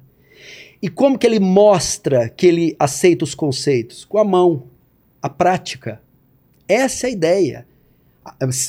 Tanto é que já tem pessoas marcadas. Pastor, a marca da besta já está em uso? Tá. Quem não ama Deus, quem rejeitou a Deus e vive pelo prazer, por esse mundo, que adora o nada, que aceita essas ideologias, que aceita o crime, a maldade, o ódio, já está marcado. E como que ele mostra que está marcado? Ele age, ele atua para o sistema. Aí por que, que vem a interpretação do chip? Por causa do versículo seguinte, porque ninguém poderá comprar nem vender se não tiver a marca na mão ou na testa. Então é o chip. Se eu não tenho chip, eu não posso ir no mercado e pum, passar. É, e com tipo um cartão de crédito, um criptomoeda, sei Sim, lá. vamos lá. Como é que o senhor interpreta esse texto, pastor? Por isso que eu acho que ela é física. Por causa do texto seguinte, ninguém pode comprar. O... É, ou vender. Sabe qual é a minha resposta? Monarque. O monarca é o anticristo. Isso seria uma grande revelação na live de hoje, hein? Boicote. Olha só, se você for contra o sistema, eles te bloqueiam. Tiram tudo de você. Você não pode comprar e vender. Tá aí. Olha a prova que não precisa ser física a marca. É. Vamos supor que tem um sistema de governo mundial. Vilela, você tá dentro? Não tô. Tira ele da web, bloqueia as contas dele. O, o, o, o, o, o, o, vi- o- Viola, ia falar. o Vilela Ah, não pode. Viola era do Corinthians, o jogador lá. O Vilela não pode comprar nem vender. Por quê? Não se sujeita às ideologias deste mundo corruptas, anti-Deus, anticristã, e nem trabalha mão para promover essa corrupção, essas agendas. Vamos imaginar que o anticristo tem uma agenda. A marca é aceitar essa agenda, venerar essa agenda e trabalhar para ela. Mente, irmão. Não aceitar a marca. Não trabalho para essa agenda. Aí não vai- sirva E esse vai rei. sofrer as consequências. Você vai, não vai poder comprar nem vender como? Bloqueia tudo. Hoje, se tirar você do mundo digital, acabou. É. Acab- Acabou. Então, é- é, a- a- o bloqueio do Monark, para mim, foi uma bomba para os chipionistas, porque provou que você pode ficar sem comprar e vender sem ter chip, sem ter nada. Você é bloqueado, você é boicotado, Banido. banido. Não vamos aprovar nenhum currículo dele, não vamos aprovar carta de crédito, vamos bloquear suas contas. Pronto. Era assim no primeiro século, já tinha marca no, no governo romano. Os crentes eram dispensados dos cargos públicos, é cobrados du- du- duplos impostos. Ah, é? Era por causa de, ser, de não aceitar a marca, adorar o imperador. Entendi. E outra parte que a gente consegue interpretar que a marca não é física, sabe qual é? É que os crentes também têm uma marca. O diabo não imita tudo? O diabo queria mandar no mundo, o mundo é de Deus. O dia, Deus mandou o seu filho, o diabo mandou o seu filho, o anticristo. A Bíblia diz que os filhos de Deus também têm uma marca, não é física. Uma marca é um selo. Qual selo? O Espírito Santo. Deus sela os seus filhos com o Espírito Santo. O diabo sela os seus filhos com o Espírito do diabo. Nós temos uma marca, o Espírito Santo, o selo da promessa. Está em, tá em Efésios 4 e em Apocalipse capítulo 7. Portanto, a marca da besta também não é física, é espiritual, é ideológica, é filosófica, E- é religiosa. E o 666, o que que. Então, você 666 é o número de um homem, né? Eu fico com William Hendricks. Como o diabo é um falsário, 7 é o número de Deus, o número da perfeição. E o diabo só consegue chegar até 6. 6 é quase 7, mas nunca é o 7. Então ele é um derrotado, um frustrado. Ele é sempre uma imitação barata de Cristo e do Senhor Deus. É isso. Então todos aqueles que aceitarem a marca serão juntamente com ele derrotados e fracassados. Mas 666 é um, é um, é um, é um código para um nome? Não. ser. Tem várias teorias. Sim, né? sim. Aí muitos usam a gematria, colocando é, letras em números. Por exemplo, muita gente já somou Adolf Hitler da 66. Já falaram que é o www também, né? Não, isso aí é balela. Por exemplo, na época de João, Flávio César, é, Flávios Titus Domicianos. Se somar, dava 66. Entendi. Alguns é. de- Dá Aí umas- vai fazendo aquela adaptada, É, né? mas não é esse Ô, o Paqui- sentido. Paquito, quem que você acha que é o anticristo na real, assim? Hoje, se tivesse que escolher um cara. Cara, provavelmente Renato Augusto. Cara, da onde, velho? Manda uma pergunta aí pra gente. Ó, é, o Ricardo Rodrigues, ele mandou aqui, pastor, uma pessoa me falou que não é bom orar em voz alta porque algum demônio pode ouvir e atrapalhar a minha oração, me impedir de receber ou atrapalhar a minha oração de alguma forma. Isso é verdade ou posso orar em voz alta à vontade? Fake. Mito. Mito? Mito. Irmãos, Diabo invejoso, né? ah, tá orando assim, eu vou impedir. Oh, meu Deus, é mais uma das crendices e misticismo da igreja brasileira. Irmãos, primeiro, a nossa oração é dirigida a Deus, não é a Satanás. Satanás não tem nada com isso. Ele não lê nossos pensamentos também. Não lê nossos pensamentos porque ele não é onisciente. Só quem lê nossos pensamentos é Deus. E os anjos. Não, só Deus. Eu vou até abrir um parênteses aqui para falar da onisciência de Deus, Vilela. Tá. Cada homem processa 30 mil pensamentos por dia. Quantos homens tem na Terra? 8 bilhões. Vamos Paquito arredondar. deve processar uns 8 três, bilhões. no máximo. Sabe quantos pensamentos todos os 8 bilhões de homens processam juntos por dia? 240 quatrilhões de pensamentos. Deus consegue acompanhar cada um dos 240 quatrilhões ao mesmo tempo. Então, Em querido, Real no- time. em real time, não importa se o Satanás ouve ou deixa de ouvir, isso não tem nenhuma relevância. Pode orar em voz alta, em pensamento, cantando Língua no seu P. quarto. Já pensou orar na língua do P? Sabe falar na língua do P, ô Paquito? PCP, pô. Então Pô, faz uma oração do Pai Nosso. Pai, Penó, pessoa. É, o Pensando diabo vai entender, não adianta. Não vai, vai O problema ficar que vocês estão fazendo, vocês vão dar ideia para crente supersticioso. Ah, é verdade. Aí você vai ver Agora a igreja lá. do P. É, A exatamente. igreja do P. Aqui ninguém descobre o que você está fazendo, hein? Até para confessar, confessa pecado. Imagina. Nossa, na língua do P, já pensou? Ninguém descobre. Fala aí, Paquitos. Ó, é, tem um aqui, ó, do Wesley Oliveira. Ele falou: Pastor, sendo o papel do homem de provedor, é lícito terminar um casamento quando o homem tem um certo risco de não prover para sua família? A união ne- não deveria ser na riqueza e na pobreza? pode casar de novo e reconciliação? Nossa, bastante coisa. Meu Deus. Não. A primeira. A, a ideia aí é, vou nela. Ah, Não. Se ele não está conseguindo prover, a ideia não é deixar desfazer o casamento. É esse homem, este marido, se esforçar e conseguir recursos para dar uma vida digna para ser- para a sua esposa. É o que nós conversamos aqui. O, Vilela, os homens estão tão acovardados. O que está acontecendo com esses homens? Eu sou da época que o homem apagava charuto na língua, meu irmão. que a gente via filme do Bruce Lee, do Schwarzenegger, saia na rua dando pancada em todo mundo. E hoje eu não estou entendendo essa geração Nutella. Meu irmão, trabalhe dois trabalhos, faça um curso, se aperfeiçoe, mas não deixe a sua família nem seu casamento. Esse é meu conselho. Continue. É, nós precisamos. Eu, eu fico imaginando quando te estourar uma guerra. Se era antigamente os homens com bravura que iam defender suas pátrias, suas famílias e davam suas vidas. Quem vai para a guerra hoje? As mulheres? Então, eu acho que o homem precisa se posicionar, redescobrir o seu papel, tomar as rédeas da sua casa. Eu costumo dizer na igreja, o máximo que ele consegue fazer, trabalha um trabalhozinho, chega em casa, esparrama no sofá com um prato de comida desse tamanho para ver Corinthians e São Paulo. Entendi. Fala, Paquito. Tinha essa pergunta. A segunda era se podia separar. Pode separar, se, é, pode casar de novo com outra mulher e, e se pode reconciliar. Reconciliar é, é voltar com a. Voltar com a separar?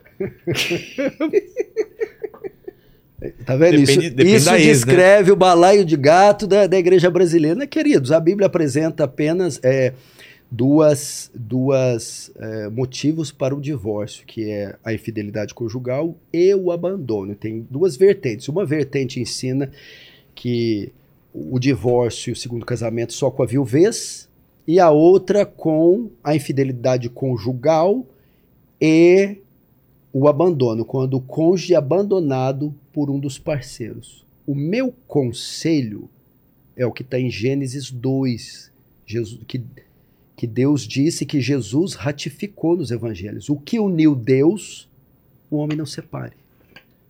Nem Eu acho que- Nem pelos motivos que você falou. Por quê? Qual que é o ideal da infidelidade? O perdão. Vamos imaginar. Quem é a noiva de Cristo? A mulher dele. É a igreja.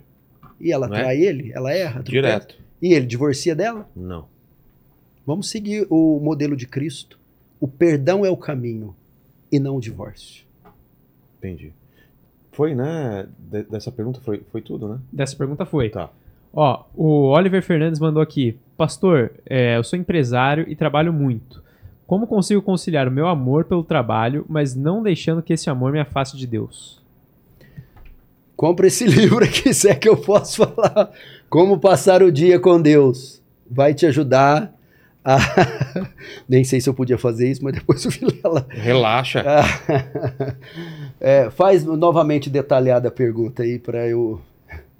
Ele falou que ele é empresário e aí ele perguntou, e, e que ele trabalha muito, ele perguntou como ele consegue conciliar o amor dele pelo trabalho, mas não deixando que esse amor afaste ele de Deus. Ok, ok. Bom, é, tudo está no coração, né?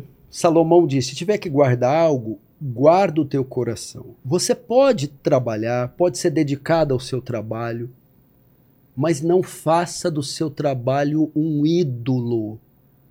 Ele não pode ser a fonte da sua satisfação, realização e alegria. Vilela, teve um homem no Antigo Testamento que teve tudo e ninguém de nós jamais terá o que ele teve. Quem foi? Salomão. Salomão era tão rico, Vilela, que a prata na época dele não valia nada, desvalorizou, de tanto ouro que esse homem tinha. Então tá, dinheiro era o mais rico, poder era o homem mais poderoso, sabedoria. Ninguém detinha a sabedoria que ele tinha. Sexo, mil mulheres. Imagina você deitar com a mulher hoje e só repetir ela daqui três anos. Ele tinha tre- eh, eh, 700 esposas e 300 concubinas, das mais lindas. Então é um homem que atingiu o ápice no relacionamento, o ápice no prazer, o ápice na riqueza, na fama. Tudo ele tinha no seu grau máximo. Sabe o que, ele chamou?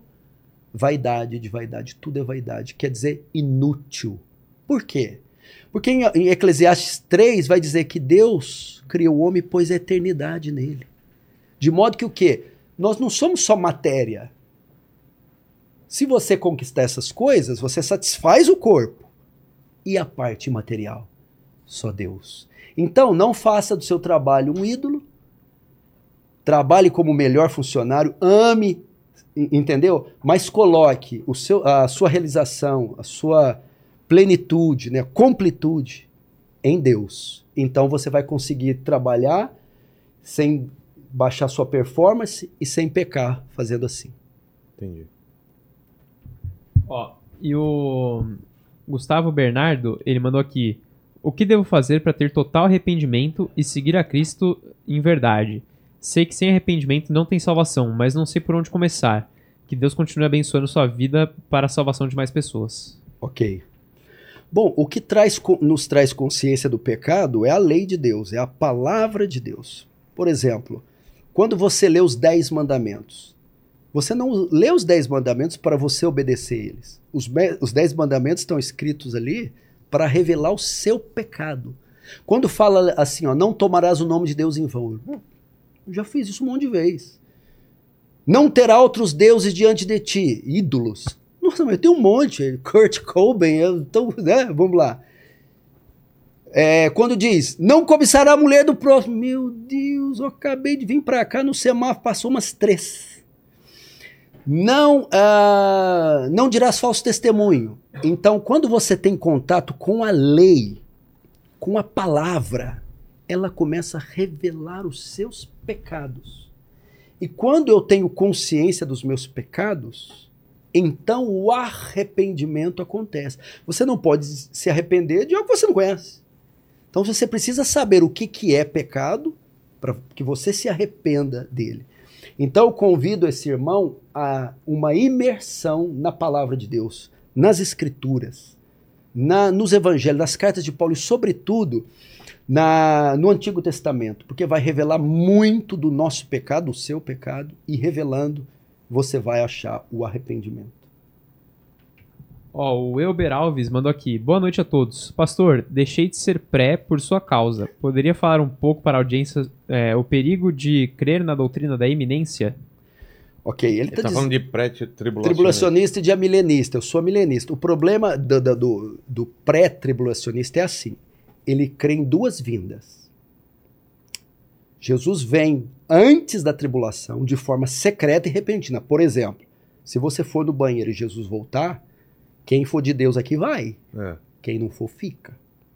Aí vem a grande tribulação e Jesus volta de novo no final dela. Qual que é o mal disso? É a doutrina da repescagem. Se você não for na primeira leva, Vilela, vai na segunda. Qual que é o mal? Muito crente que você conversa, que crê na, na escatologia dispensacionalista, que está vivendo meia boca, Irmão, se Jesus voltar agora, ah, agora não dá, não, mas aí eu morro por Cristo na tribulação, eu vou na segunda leva. Isso produz o quê? Um cristianismo vulnerável, fraco, porque dá a ideia de uma segunda chance. Não tem. Se você não for na primeira, você não vai em leva nenhuma.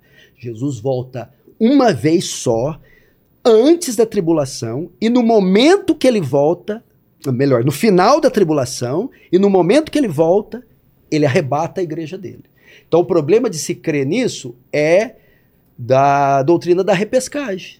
É, é quase que meio assim, ah, eu vou quebrar tudo agora. Depois que ele voltar e levar a primeira leva e eu ficar, eu dou um jeito de morrer por ele aqui na grande tribulação e subo na segunda leva. Gente, isso não vai acontecer, não tem amparo na escritura para isso aí. Então esse que eu vejo que é o problema. Tem muito crente da segunda leva aí, vivendo uma vida carnal que vai se arrepender quando não for na primeira. Entendi. O Maeser Carvalho mandou aqui. É, o seu ministério na internet inclui muitas palestras apologéticas. Na sua visão, existe ganho para o reino de Deus em procurar treta com outros grupos religiosos? Vamos lá. treta, né? Uh, eu acredito que a principal função do ministro é pregar o evangelho. Jesus veio para pregar o evangelho, ele separou os apóstolos para pregar o evangelho. Um dos maiores apóstolos, Paulo, não se incumbiu quase de outra coisa senão de pregar o evangelho, é a principal função do ministro. Mas não é a única. Eu falei que é a principal. Uh, se eu voltar para Jesus, os apóstolos e Paulo, além do evangelho, eles denunciaram o erro. Eles denunciaram o engano. De modo que Judas, na sua carta, vai escrever que o desejo dele era falar do evangelho. Mas por causa das ameaças, das heresias presentes, ele então convoca a nós batalharmos pela fé que foi dada aos santos. O que, que é isso? Combater o erro, combater o engano. Então eu acredito que essas, é, temos essa função. A principal é pregar o evangelho, mas a igreja tem o papel apologético também. Eu queria.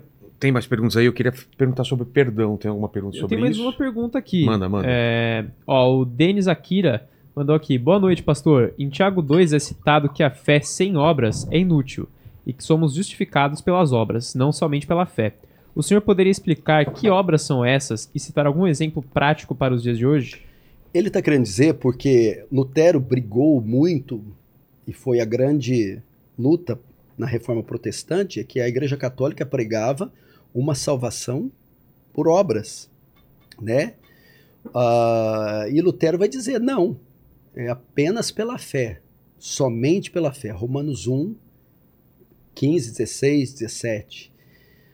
E vem Tiago e diz assim, que mostra, as, mostra a sua fé sem obras, que eu com as minhas obras mostrarei a minha fé. Tiago não está ensinando uma salvação por obras. Tiago tá, não está colocando as obras como causa da salvação, mas como evidência da salvação. Eu sou salvo pela fé somente, pela graça, som, somente pela graça e pela fé somente. Ok? As obras eu produzo como, é, como uh, manifestação dessa fé como evidência da fé. Como eu provo que eu criei? As obras. Como eu provo que eu criei e que fui salvo somente pela graça? Através das obras. Que obras são essas? Algumas pessoas confundem essas obras como obras de caridade. Obras ali da ideia de frutos, mudança. Eu mudei, eu sou um novo homem trato minha esposa diferente, tenho um compromisso com a escritura, pratico a justiça. Estas obras evidenciam a minha fé que eu fui salvo pela graça. É isso. Deixa eu, a minha pergunta sobre, sobre perdão é: o que, que é perdoar? É esquecer? É passar por cima? É, e por que é tão difícil perdoar? Uh, uh, Vilela, nós só vamos conhecer a extensão do perdão e conseguir é, entender e praticar o perdão se nós olharmos para a cruz. Na cruz, Deus era o ofendido, Deus era o, o vilipendiado e nós recebemos perdão. Mas não foi de uma dívida, duas, três, não foi de algo feio, foi de algo impagável, descomunal. Então, é impossível que alguém que recebeu perdão negue o perdão. Se algumas pessoas não perdoam ou têm dificuldade de perdoar alguém que as ofendeu, pode ser uma evidência que elas também não receberam é. o perdão. Porque veja só, Vilela, uma coisa é ser perdoado de 500 reais ou de um tapa que, vo que você deu Outra coisa é de crimes contra, contra, contra a santidade de um Deus imensurável. Foi o que a gente fez, éramos serial killers. Lembra da figura dos dez homicídios e o tribunal? Você foi perdoado daquilo para falar por baixo. Agora vem uma pessoa que te fala uma palavra que você não gosta ou que lesa você financeiramente aí 50 mil reais. Peraí, você foi perdoado de 10 homicídios e não quer me perdoar de 50 mil reais?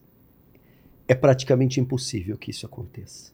Então, quando eu tenho noção do que e de quem eu fui perdoado, Não há como eu negar perdão para qualquer um, independente do nível da ofensa. Você lembra daquele a, assassino de Green River? Sim. Que foi acusado de matar várias pessoas ele foi a júri público. E é, você sabe, nos Estados Unidos as pessoas podem ir e confrontar o assassino. E várias pessoas que foram eram parentes das vítimas que ele fez, acabaram com ele, falaram, é um monstro, assassino, eu desejo a morte, o inferno. Aí veio um homem. Eu vou fazer aqui uma das coisas mais difíceis da minha vida. Mas eu vou fazer porque o meu Senhor me disse isso. Eu perdoo você. Ele é um psicopata, não tem sentimentos nenhum. Ele começou a chorar. Porque ele jamais esperava ouvir isso de qualquer pessoa. Nós não estamos, nós estamos falando de coisa, Vilela, de ofensa que eu e você talvez nunca teremos. Ele foi um serial killer. Talvez matou de forma brutal essas pessoas. Como é que esse homem conseguiu perdoar? Só pode perdoar alguém de um crime daquele porte. Só pode perdoar alguém do crime daquele porte uma pessoa que recebeu um perdão incondicional, superior àquele que ele estava dando. O perdão de Cristo. Aquele homem era cristão. Perfeito. Pastor, agradecer demais pelo papo. É, você não está livre ainda, porque eu sempre termino com três perguntas e depois eu queria uma oração para todo mundo que está em casa. Okay. A primeira pergunta é, é perguntar qual foi esse momento mais difícil que você passou na tua vida, olhando para trás. Queridos, o momento mais difícil que eu passei na minha vida foi fevereiro de 1982. Eu perdi o meu pai. Éramos uma família de cinco, minha mãe, é, meus dois irmãos, tudo mais ou menos da mesma idade. E o meu pai foi eletrocutado numa uma corrente elétrica com 32 mil volts. Ele cai Caramba. morto no chão. Minha mãe recebe a notícia, desmaia. E eu só me lembro da cena nós no velório eu prostrado diante do caixão e a minha mãe em lágrimas tentando separar os braços dele que estavam assim. Que dia triste, que momento triste. Um homem que fazia de tudo para nós deixou uma mulher de 27 anos viúva, de três filhos. E mal nós saberíamos o quanto nós sofreríamos sem a presença do meu pai. Ele era um provedor, ele era um protetor. Ele não era um evangélico como eu, era um católico mas um homem que hoje dificilmente se vê, um homem à moda antiga, um homem sério, um líder, de respeitoso, uh, íntegro, honesto, correto, um grande pai. E ali nós iremos viver anos e anos de sofrimento com a ausência daquele que fazia tudo por nós. Esse foi o período mais difícil que eu e minha família atravessamos. A segunda pergunta tem a ver com morte. A gente vai morrer um dia, dessa vida pelo menos, e esse programa vai ficar um bom tempo aí na internet. Queria que você mandasse uma, uma mensagem para o futuro aí para quem está vendo esse vídeo daqui 100, 200 anos no futuro. Fala para eles qual seria seu epitáfio, quais seriam suas últimas palavras. Queridos irmãos, nós vivemos aqui no espaço e no tempo, e num corpo físico. E você sabe que esse corpo não vai durar para sempre.